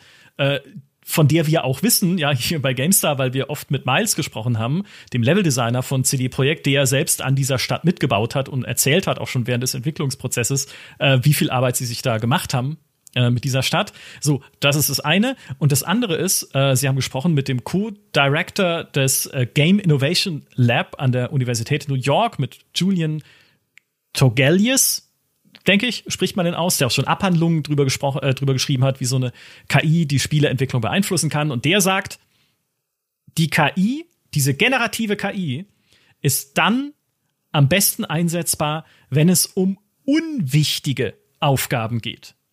Das ist Denkschule Nummer eins. Also er sagt, sowas wie Night City zu erstellen, das wird noch lange, lange nicht möglich sein mit einer generativen KI, denn damit sie das kann, muss man sie erst speziell für diesen Zweck erschaffen und trainieren. Ne? Also die muss dann wirklich intensiv lernen, was eine gute Stadt ausmacht, sodass du eigentlich auch gleich einen prozeduralen Algorithmus draus machen kannst, weil du eh, eh alles vorgeben musst. Ne? Das ist so sein Punkt. Und er sagt, unwichtige Inhalte, das ist für ihn halt alles, was irgendwie was Füllmaterial ist. Ne, irgendwelche kleinen Dialoge schreiben, kein Problem. Irgendwie eine kleine Grafik generieren, die irgendwo sein muss, kein Problem. Aber für alles, was wichtig ist, wo man sagt, okay, das ist der Teil des Spiels, wo ich, ne, wo Leute mich fühlen sollen, keine KI. Das ist das Ja, eine. du, hast, du hast mich überzeugt. Ich bin dabei. Insbesondere, weil äh, ich natürlich komplett konträr zu Andreessen Horowitz immer bin. da sind ja die großen Investoren in NFT und Crypto. Deswegen alles, was sie sagen, das Gegenteil, glaube ich. So, im Board von Andresen Horowitz sitzt Steven Sinofsky. Der war ehemalig bei Microsoft der Präsident der Windows-Abteilung. Heute ist er dort Partner bei Andresen Er hat Horowitz. sich, er hat sich wahrscheinlich verlaufen. Ja. ja, bei Microsoft ist er wohl äh, gegangen, weil er Probleme hatte mit Steve Ballmer damals. So, also die haben sich nicht vertragen. Wer nicht? Ich wollte gerade sagen, Steve Ballmer war, glaube ich, auch sehr speziell so als Typ. Äh, wir schweifen ab. Steven äh, Sinofsky sagt, neue Technologie, und das hat er in seiner Zeit bei Microsoft auch mehrfach erlebt, neue Technologie kann dazu führen oder wird auch dazu führen, dass man erstmal mehr Arbeit damit hat.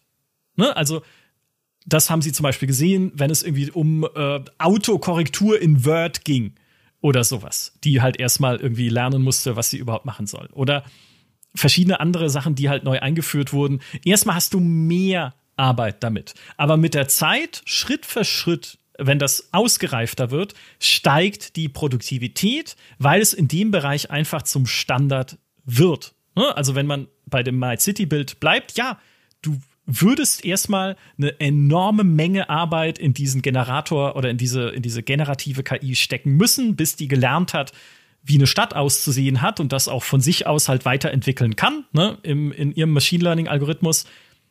Aber wenn du das investiert hast, dann wird es deine Arbeit so viel leichter machen, irgendwann, dass diejenigen, die diese Arbeit nicht investieren, das Nachsehen haben. Ne, das ist halt so ein bisschen seine Denkschule. Und ihr sagt, KI und überhaupt jedes Tool, das es gibt, wird sich nur dann durchsetzen, wenn es für wichtige Arbeit genutzt wird. Weil die unwichtigen Sachen, die kann, also, ne, die sind egal. Die werden dir auch nicht, also da wird es dir auch nicht helfen, wenn du irgendwie die an die KI outsourcest. Die KI wird dir helfen, wenn du sie benutzen kannst für Dinge, die wirklich wichtig sind. Und als Beispiel nennt er dein Lieblingstool aus der ganzen Microsoft-Themenwelt, nämlich PowerPoint. Weil PowerPoint ist für ihn ein Tool äh, für wichtige Arbeit natürlich, ne, für äh, auch Unternehmenspräsentationen, mit dem man tolle Sachen bauen, selber bauen kann, tolle Präsentationen, ne, überzeugende Präsentationen, wenn man es einfach gut beherrscht. Und früher musste das in der alten Unternehmenswelt jemand anders für dich machen. Vielleicht, weiß ich nicht, das Sekretariat, wo du gesagt hast, erstellen Sie mir Tabellen, bauen Sie mir Diagramme, vielleicht hast du sogar eine eigene Abteilung dafür gehabt, die nur für Visualisierung zuständig war. Jetzt kriegst du ein Programmchen, wo du einfach ne, selber dir eine Präse zusammenbauen kannst. Und nach dem ähnlichen Muster kann halt auch KI funktionieren. Wenn du es richtig einsetzen kannst und wenn du es benutzt für etwas, was wichtig ist, dann kannst du halt noch bessere Ergebnisse dabei rausholen, wenn du dich gut damit auskennst und wenn du es halt richtig bedienst. Was für ihn dann auch das Gegenargument ist, dass KI irgendwie Jobs vernichtet. Im Gegenteil, du brauchst immer noch Menschen, die dieses Tool richtig gut einsetzen können. Aber das kann Ja. eben nur dann der Fall sein, wenn dieses Tool für sie wichtige Arbeit erledigt, weil niemand wird richtig Bock drauf haben, ein Tool zu entwickeln, was Sachen macht, die egal sind. Ja, also diese Jobvernichtungsnummer ist für mich eh wahrscheinlich eine ganz andere Diskussion, weil äh, ja, egal, ganz andere Diskussion. Aber vielleicht, aber machst du gerade, also mit diesem Beispiel, nicht eigentlich einen Case gegen die Indu- Indie-Industrie auf? Weil wer wird denn das Geld haben, um solche KI-Tools bauen? Wahrscheinlich nicht die Indies. Ja, das ist eine Frage, die wir auch schon in den GameStar-Kommentaren diskutiert haben unter unserem KI-Podcast. Das ist richtig. Ja, weil am Ende, und das ist ja auch weiterhin die Chance der Großen, die auch was KI-Tools angeht, natürlich ihr Geld investieren können, um super spezialisierte, super gute Tools zu bauen für bestimmte Aufgaben, die sonst keiner mit seinen Tools machen kann. Ne? Also Genau, denn dann, damit haben sie einen Wettbewerb, also Ja. der, der gesamte, also was wir gerade die ganze Zeit diskutiert haben, ist ja, dass der Wettbewerbsvorteil der Großen über äh, digitale Distribution, über die Entwicklungstools, über das Wissen, wie man Spiele entwickelt, immer marginalisiert wurde, so dass es im Grunde Breitenwissen ist und sie eigentlich das einzige, was sie heute noch haben, ist Geld, um ins Marketing zu stecken, um Reichweite zu bekommen. Aber der Case ist ja gerade, wenn du nur aufmachst, ist, naja, jetzt können sie wieder in einen Wettbewerbsvorteil investieren. Der kann sein, dass er über Zeit wieder mal, also sich wieder diminished, also sozusagen wieder ähm, in die Breite geht, weil das so, weil dann andere und andere Unternehmen merken, ey, das ist so ein Tool, das können wir in die Breite bringen. Aber erstmal ist das natürlich ein Wettbewerbsvorteil, oder? Ich würde auch nicht argumentieren, dass es, äh, dass sich Indie und AAA über die Jahre mehr angeglichen hat. Ich glaube, Indie ist näher rangerückt an vielleicht Maßstäbe, die wir früher an AAA hatten, während aber AAA andere Bereiche gefunden hat, um herausragend zu sein. Da muss man jetzt wieder die Diskussion aufmachen, was ist aber dann überhaupt noch AAA?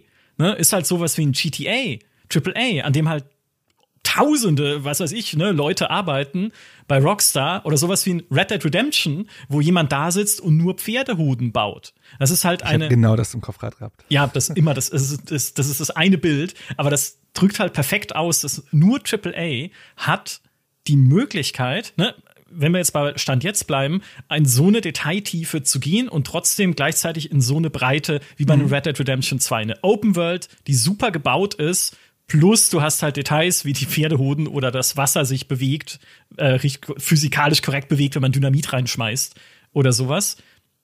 Da ist immer noch ein Abstand da. Ja, aber schon mal zwei Gedanken. Nummer eins, man könnte argumentieren, dass eigentlich ist die Pferdehoden-Geschichte eigentlich, ist es eine Hybris. Weil warum also kein Mensch auf der Welt achtet. Also das ist so, ja. wie, man erzählt diese Geschichte im Sinne von, wow, guck mal, aber eigentlich sagt man so, aber es ist doch Hybris. Also das braucht doch keine. Also das heißt, dass wir uns da an einem, also der Grenznutzen ökonomisch argumentiert. Also der das marginal zusätzliche Nutzen von beweglichen Hoden beim Pferd ist so irrelevant, dass es ja eigentlich komplette Verschwendung ist. Ah. Und da, oh, darf ich da direkt, für, darf ich, darf ich direkt? Bitte, bitte. Ja, ich, bin, ich, ich, warte, ich bin jetzt begeistert. Was kommt jetzt? Eine Pro-Hoden-Argumentation. Ja, jetzt Achtung, natürlich. genau. Äh, schnall dich an. Nein, äh, das Hodenbeispiel ist halt auch ein sehr spitzes, logischerweise. Ja, also ähm, da erschließt sich auch natürlich die, äh, ich sag mal, der Nutzen und der Vorteil für das Spiel nicht direkt, aber wo er sich erschließt, finde ich, ist, wenn du die Animationen anschaust, wie beispielsweise in einem Last of Us oder im Last of Us 2. Also, du merkst halt nur an der wie, wie, wie flüssig die Animationen sind in diesen Spielen. Oder damals schon in Uncharted, ne? Naughty Dogs ist halt einfach gut in sowas. Ähm, ja. Wie flüssig die Animationen sind, wie natürlich es sich anfühlt, wenn deine Spielfigur mit der Umgebung interagiert, ne? Wenn du mit dem Ärmel an einem Baum entlang äh, streifst im Winter und es rieselt Schnee von dem Ast, den du berührt hast. Das, das ist immersiv. Ja, Pferdehoden, klar, natürlich, da gucke ich nicht drauf groß. Aber ja, aber ja, ich glaube, die Technologie ist doch da wieder, oder? Es ist, es ist ja wahrscheinlich irgendwelches, äh, irgendwelche Capturing-Verfahren. Das können die sich wahrscheinlich, und Schauspieler und so weiter, und das können die sich leisten. Oder? Ja, natürlich, genau. Aber das ist ja die, äh, theoretisch könnte das ja tech, rein technologisch betrachtet in die Studio auch machen, aber die haben ja das Geld nicht. Genau, die haben das Geld nicht. Vielleicht auch, vielleicht, also bei Naughty Dog und so weiter. Man muss auch sagen, bei, wenn wir über solche Sachen reden, ist es ja auch Erfahrung mit der Technologie. Ähm, so, die haben schon mal zweimal sowas gemacht, einmal nicht gut und dann gut und dann können sie es heute gut. Hm, das kommt wahrscheinlich noch hinzu. Ich verstehe deinen Punkt, glaube ich. Gut. ja, aber, aber, aber vielleicht, vielleicht, ähm, also ich versuche, ich, wir haben diese Schiene mit den Animationen, da bin ich komplett, aber ich, lass mal kurz, äh, also was mich jetzt interessieren würde, wie ist denn deine Sicht auf sowas wie Call of Duty? Ähm, das Gameplay und dieses Gunplay ist schon sehr, sehr krass gepolished, ne? Also ich bin jetzt leider nicht der Gunplay-Experte, aber Gunplay-Leute aus unserer Redaktion sagen mir, es sei schon nicht so schlecht. Was Gunplay-mäßig immer ganz vorne steht, für meine, aus meiner Laiensicht, äh, wäre Halo und Destiny. Was ja jetzt auch keine ja. mit kleinen Budgets produzierten Spiele sind, ne? weil einfach Bungie das früher sehr gut konnte und bis heute sehr gut kann, einfach wie sich Gunplay anfühlen muss. Aber auch da, ne, ich habe schon Vorträge gehört auf der GDC zum Thema Gunplay und wie viel richtiges Coding und Testen und Details und Ja, Sachen halt genau. nur drinstecken müssen, dass sich eine Waffe so vom Rückstoß, von der Haptik her gut anfühlt in einem Spiel. Also auch da wieder Genau. ganz viel Zeit, die man da reinstecken muss in so ein Detail. Und ich glaube, ich glaube, der, die Seele von AAA, so es denn eine hat, ist einfach so viel mehr Zeit und Ressourcen in solche Details stecken zu können in einer Breite, wie es ein Indie-Game niemals könnte. Ich könnte halt sagen, ich mache ein Indie-Game, in dem wird ein Revolver simuliert, so ein, so ein Sechs-Schuss-Revolver oder sowas, und zwar richtig geil. Also so, wie sich richtig geiler Revolver anfühlt. Und das ist mein, das ist mein Spielprinzip. Und vielleicht funktioniert's, ne? Vielleicht ist es dann ein wirklich guter Revolver-Shooter. Und dann kommt aber Call of Duty und sagt, gut, okay, ihr seid jetzt der Revolver-Shooter, aber schau mal, wir haben halt 40 Waffen, die auch vielleicht nicht auf dem Niveau, aber sehr gut simuliert sind. Oder es kommt halt Battlefield oder es kommt Destiny oder sonst was, ne? Weißt du, was ich meine? Also, dass man da einfach, da, dass man da einfach viel verschwenderischer sein kann in viel mehr Bereichen, während sich Indie auch viel mehr konzentrieren muss. Und deswegen ist für mich dieser, dieser Abstand auch immer noch da zwischen Indie und AAA. Und ich glaube, dieser Abstand wird auch immer da sein und wird auch weiterhin da sein, wenn wir an KI denken. Weil ich, ich würde davon ausgehen, dass auch im KI-Bereich es halt so Dienstleister geben wird, die KI-Dienste anbieten. Ne, dann gibt es halt irgendjemanden, der bietet dir eine, ganz simpel gesagt, eine KI an, die tolle Geschichten schreibt in einem Fantasy-Setting. Oder es gibt eine KI, die NPCs besonders realistisch antworten lässt in einem Gangster-Setting oder sowas. Ne? Oder vielleicht kannst du es dann einstellen, welches Setting du haben möchtest. Also, dass es wie heute so spezialisierte Middleware geben wird, auch im KI-Bereich, die auch Indie-Teams hilft, weil je mehr die benutzt werden wird, desto billiger wird sie auch werden. Und äh, in Zukunft, ne, wenn man halt natürlich, wenn ganz, ganz viele Teams halt dann äh, den, den KI-NPC-Service buchen, der mir coole Western-Charaktere ausgibt, dann ja, wird es halt auch einfach günstiger, äh, ein Western-Spiel zu entwickeln, weil auch dieser Service halt günstiger wird, weil die eh so viele Ab Abnehmer haben, um mal ein völlig absurdes Beispiel zu nennen, weil niemand entwickelt will West-Spiele natürlich, außer Rockstar.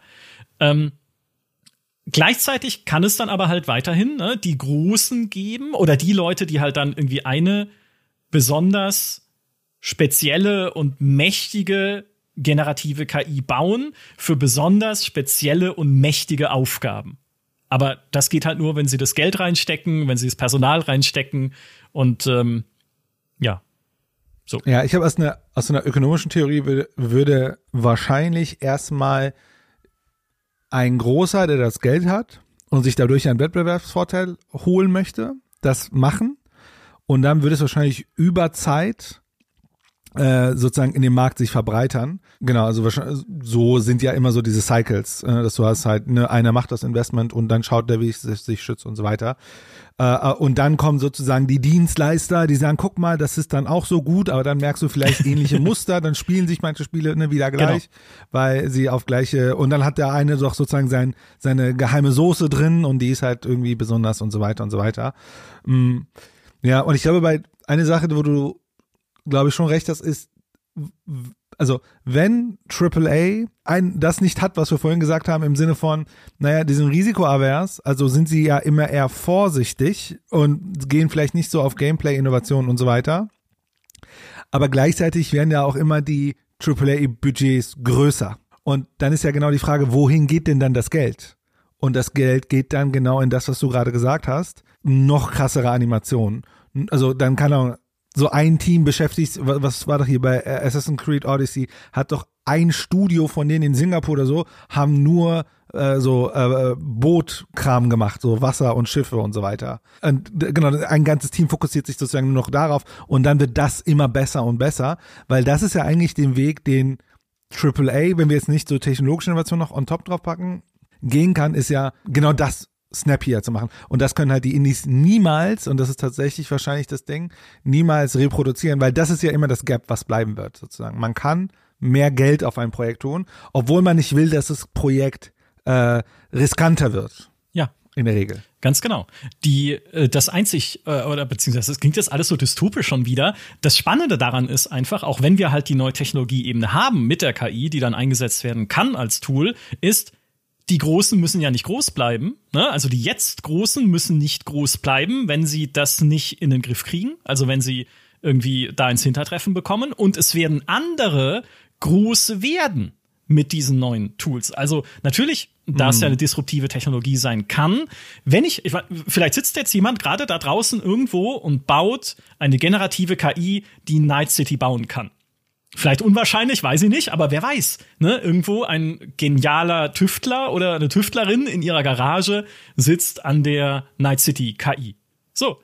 Und das, wenn, wenn man das hat, ja, oder wenn man überhaupt äh, das als, als, als neue Idee und als äh, neue Basis dann für sein Spiel benutzt, kann es sein, dass du halt dann das nächste Minecraft bist, eventuell. Oder das nächste Roblox, ne? Je nachdem, was ja. diese. Also natürlich nicht, wenn sie eins zu eins Night City generiert, weil es gibt's ja schon in Cyberpunk, aber ihr wisst, was ich meine. Also wenn irgendjemand da draußen gerade ein KI-Tool baut für die Spieleentwicklung, das wir noch gar nicht auf dem Schirm haben, das Dinge bauen kann, das uns Abenteuer erleben lassen kann, das irgendwie, weiß ich nicht, vielleicht ein Rollenspiel live vor unserem Au vor unseren Augen generiert oder so.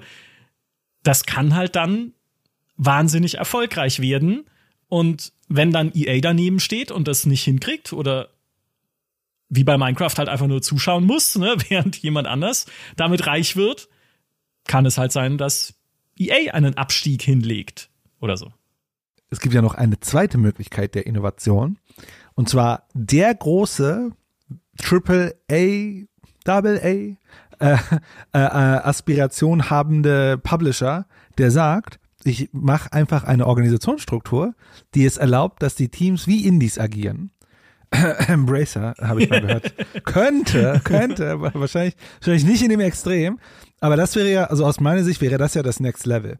Also ähm, zu ermöglichen, dass Teams diese kreative Direktion haben können, während es einen ökonomisch stabilen Rahmen gibt und gleichzeitig die Tools und bla bla bla, die man vielleicht jetzt nicht einfach so äh, off the shelf, also einfach so äh, äh, sich kaufen kann vom Markt, sozusagen so, ne, was, was eine Firma auch vielleicht so besonders macht, Zugang dazu hat, um ein cooles Spiel auf den Markt zu bringen. Und das ist ja für mich, wäre ja die radikale Innovation. Man könnte sagen, Valve arbeitet so, aber man weiß ja nicht genau bei Valve, was die so machen, aber das könnte ja dann vielleicht, vielleicht, vielleicht. Weil dann hätte es natürlich so ein AAA Indie-Unternehmen. Also AAA Indie-Netzwerk. Ja, das ist ja, genau, das ist ja das, was Embracer macht. Die haben ja, die, die haben ja Coffee Stain Publishing, die äh, unter anderem ne, Walheim gepublished haben, das eigentlich von vier Leuten entwickelt wurde, die von, oder vier, also auf jeden Fall von einer kleinen Gruppe, die gerade frisch von der Uni kamen, aber Coffee Stain hat die finanziert, gehört zu Embracer, damit halt einer der Indie-Hits, Deep Rock Galactic, ne, dieses Zwergen-Space- Bergbauspiel, wo äh, der Kollege Phil Elsner äh, totaler Fan von ist und glaube ich auch viele von euch da draußen, weil das immer wieder auftaucht, so in Lieblingsspielelisten. Ähm, auch das Coffee Stain Publishing. Ne? Auch da wieder Embracer mit dran, weil sie halt Coffee Stain haben als so eine Art, als so ein Indie-Talent-Scouting, die sich halt einfach es leisten dürfen, äh, Projekte zu unterstützen, von denen auch welche dann nicht funktionieren, wahrscheinlich. Also, ne, welche anderen Spiele von Coffee Stain kennt ihr noch? Außer Goat Simulator, okay, aber sonst so, weiß, also fällt mir jetzt spontan keins ein, aber sie haben halt diese zwei Mega-Hits auch äh, damit geschafft. Und das ist ein cleveres System, so an sich. Ähm, das, deswegen haben ja auch solche Publisher wie ein Take-Two ihre Indie- äh, Untersparte mit Private Division oder EA hat EA Originals ne, mit A Way Out und It Takes Two. Ubisoft hatte ja früher eben seine internen Studios. Ich weiß nicht, bei Ubisoft ist eh so ein Thema, wo man nicht so richtig weiß, ja. ne? wie geht's da gerade weiter und was machen sie noch. Aber ja, deswegen ist Sony. Sony hat ja auch sein Partners-Programm, wo sie zwar nicht nur in die, Spiele reinnehmen, aber ne, unter anderem so ein Journey war da halt drin oder das neue Spiel des Studios, das Magica gemacht hat. Helldivers. Genau, Helldivers. Ähm, ne, Magica, vorher bei Paradox, dann ist das Studio, ist das Team zu Sony gegangen und hat mit denen zusammen sein neues Spiel gemacht. Also jeder hat schon so seinen, äh, seinen internen Inkubator einfach in der Hoffnung, dass da ein Spiel bei rauskommt, wie in Walheim beispielsweise. Ich kann mir vorstellen, man kann das noch krasser organisieren, aber irgendwann vielleicht. Irgendwann vielleicht. Es, es gibt noch eine Sache, die ich hier noch in meinen Notizen stehen habe, seitdem du unvorsichtigerweise Triple I gesagt hast. Weil das treibt mich auch um, seitdem ich mich mit dieser äh, mit dem Indie-Thema beschäftige, dass wir nämlich wieder innerhalb des Indie-Marktes diese Spaltung sehen. Ne, wir sehen halt nicht nur Indie gegen AAA und AA, sondern auch innerhalb von Indie gibt es inzwischen ein gewisses Gefälle an Qualität. Also Triple I wäre für mich sowas, wie es Mimimi macht zum Beispiel bei Shadow Gambit Ja. oder so. Die haben ja auch einen externen Geldgeber, nämlich äh, Kowloon Knights, ein Investmentfonds, der herausragende oder außergewöhnliche, irgendwie weiß nicht mehr genau, was die Formulierung ist auf ihrer Website, auf jeden Fall Entwicklerteams unterstützt, von denen man überzeugt ist, weil ihre Spiele gute wirtschaftliche Chancen haben. Also du musst dich bei denen bewerben mit auch äh, so einem Formular, in dem du sagen musst, was glaubst du, wie viel sich's verkauft, welche Konkurrenzspiele gibt es in dem Bereich, ne? also die klassischen Fragen, die man halt stellt, wenn man Geld investieren möchte, ist nichts Verwerfliches, nur hier wird auf eigentlich einen Indie-Bereich, weil Kowloon Knights ist kein klassischer Publisher, die helfen ein bisschen beim Marketing, aber alle kreativen Entscheidungen verbleiben bei Mimimi. Also sie können komplett frei entscheiden, wie sie das Spiel machen. So, hier wird diese, diese Finanzlogik, über die wir vorhin gesprochen haben, also dass Spiele, Projekte unterstützt werden nach logischerweise wirtschaftlichen äh, Herangehensweisen oder wirtschaftlichen Zielen, die wird übertragen auf Indie. Und das ja immer mehr. Also das ist ja auch das natürlich das Geschäftsmodell von Indie-Publishern, dass sie halt nicht jedes Projekt unterstützen, auf das die Leute Bock haben, sondern suchen, okay, was hat die größten und besten Chancen, es am Markt zu schaffen. Und das, ich weiß nicht, wo genau ich hin möchte damit, aber es ist nochmal eine interessante Entwicklung, einfach, dass sich so diese, dieses Leidenschafts-Indie, wie du es auch umschrieben hast, das uns ja. Ja. allen sehr am Herzen liegt, dass sich da auch wieder das Trend vom Business-Indie.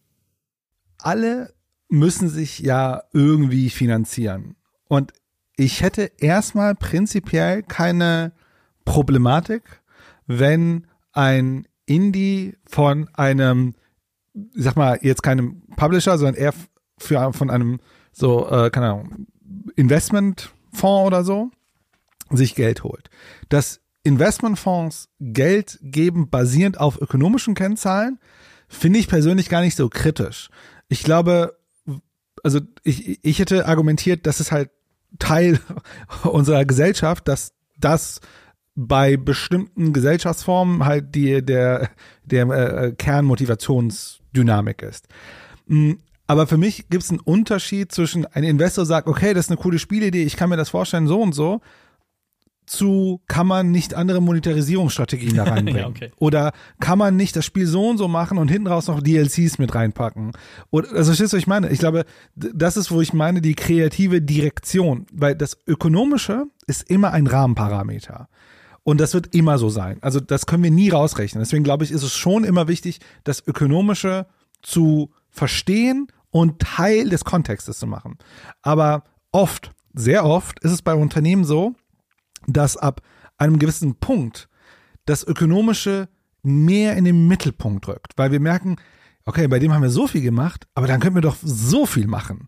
Und dann, das passiert dann oft, wenn dann, wenn es eine Trennung gibt zwischen den Leuten, die sozusagen inhaltlich etwas machen wollen, gestalten wollen, und Leuten, die sozusagen eine ökonomische Verantwortung haben. Und das ist ja oft in Organisationen auch hierarchisch voneinander getrennt. Und das ist für mich etwas, wo ich das kritisch sehe. Ich, es ist vielleicht ein sehr romantisches Beispiel oder Analogie, die ich jetzt hier reinwerfe. Ähm, wir wissen ja, dass im Gaming ähm, hier dieses Crunching ein Problem ist.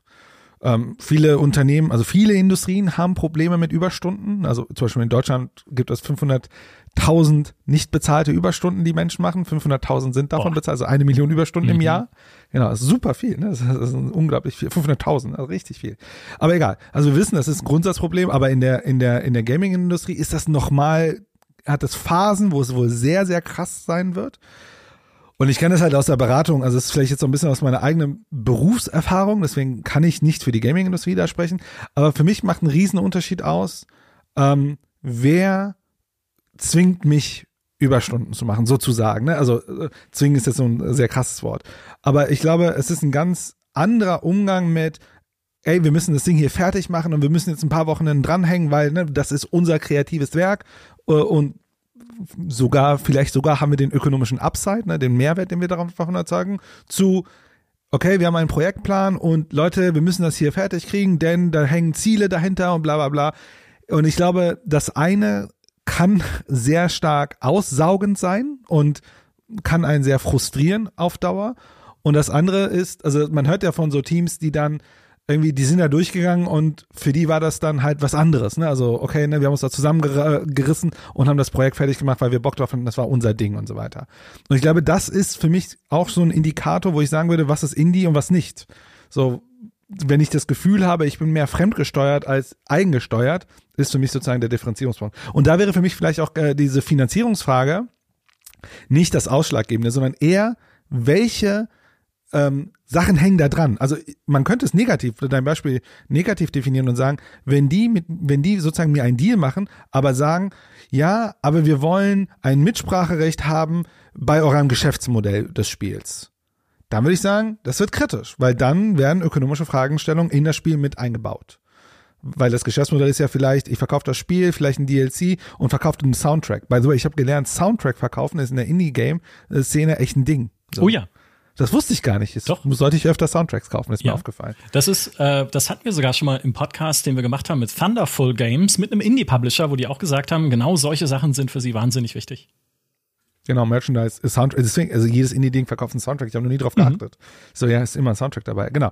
Aber, aber das meine ich mit, also das eine ist so, ey, wir geben euch mal ein paar Tipps, wie kann man so Longtail-Geschäft machen, also hinten raus das Spiel versuchen, so ein, so ein Slowburner oder Longtail-Geschäft rauszumachen, wie können wir das in Zweitpla Zweitplatzieren, in, in Bundles und so weiter. Das sind ja Sachen, das ist ja cool so, aber das ist so, das ist, das baut man um das Spiel herum, nicht in das Spiel rein. Und das ist vielleicht für mich der kritische Punkt, wo ich sage, da merke ich, ne, vielleicht bin ich dann am Ende doch bei deiner Definition. Wenn ich sehe, wenn ich sehe, dann weiß ich äh, den Unterschied. Ja. Macht. Oder einfach, um bei deiner Definition zu bleiben, wenn das dann ein Indie-Team macht, ist es halt nicht mehr Indie. Denn so ist ja die ganze Gaming-Industrie entstanden. Ne? Indie sind ja die Wurzeln all dessen, was wir heute spielen das waren einzelne Leute oder kleine Teams, die sich in ihre Garage gesetzt haben und irgendwas entwickelt haben und vielleicht damals noch per Post verschickt oder sowas in den ganz frühen ja. Anfängen der Gaming-Industrie.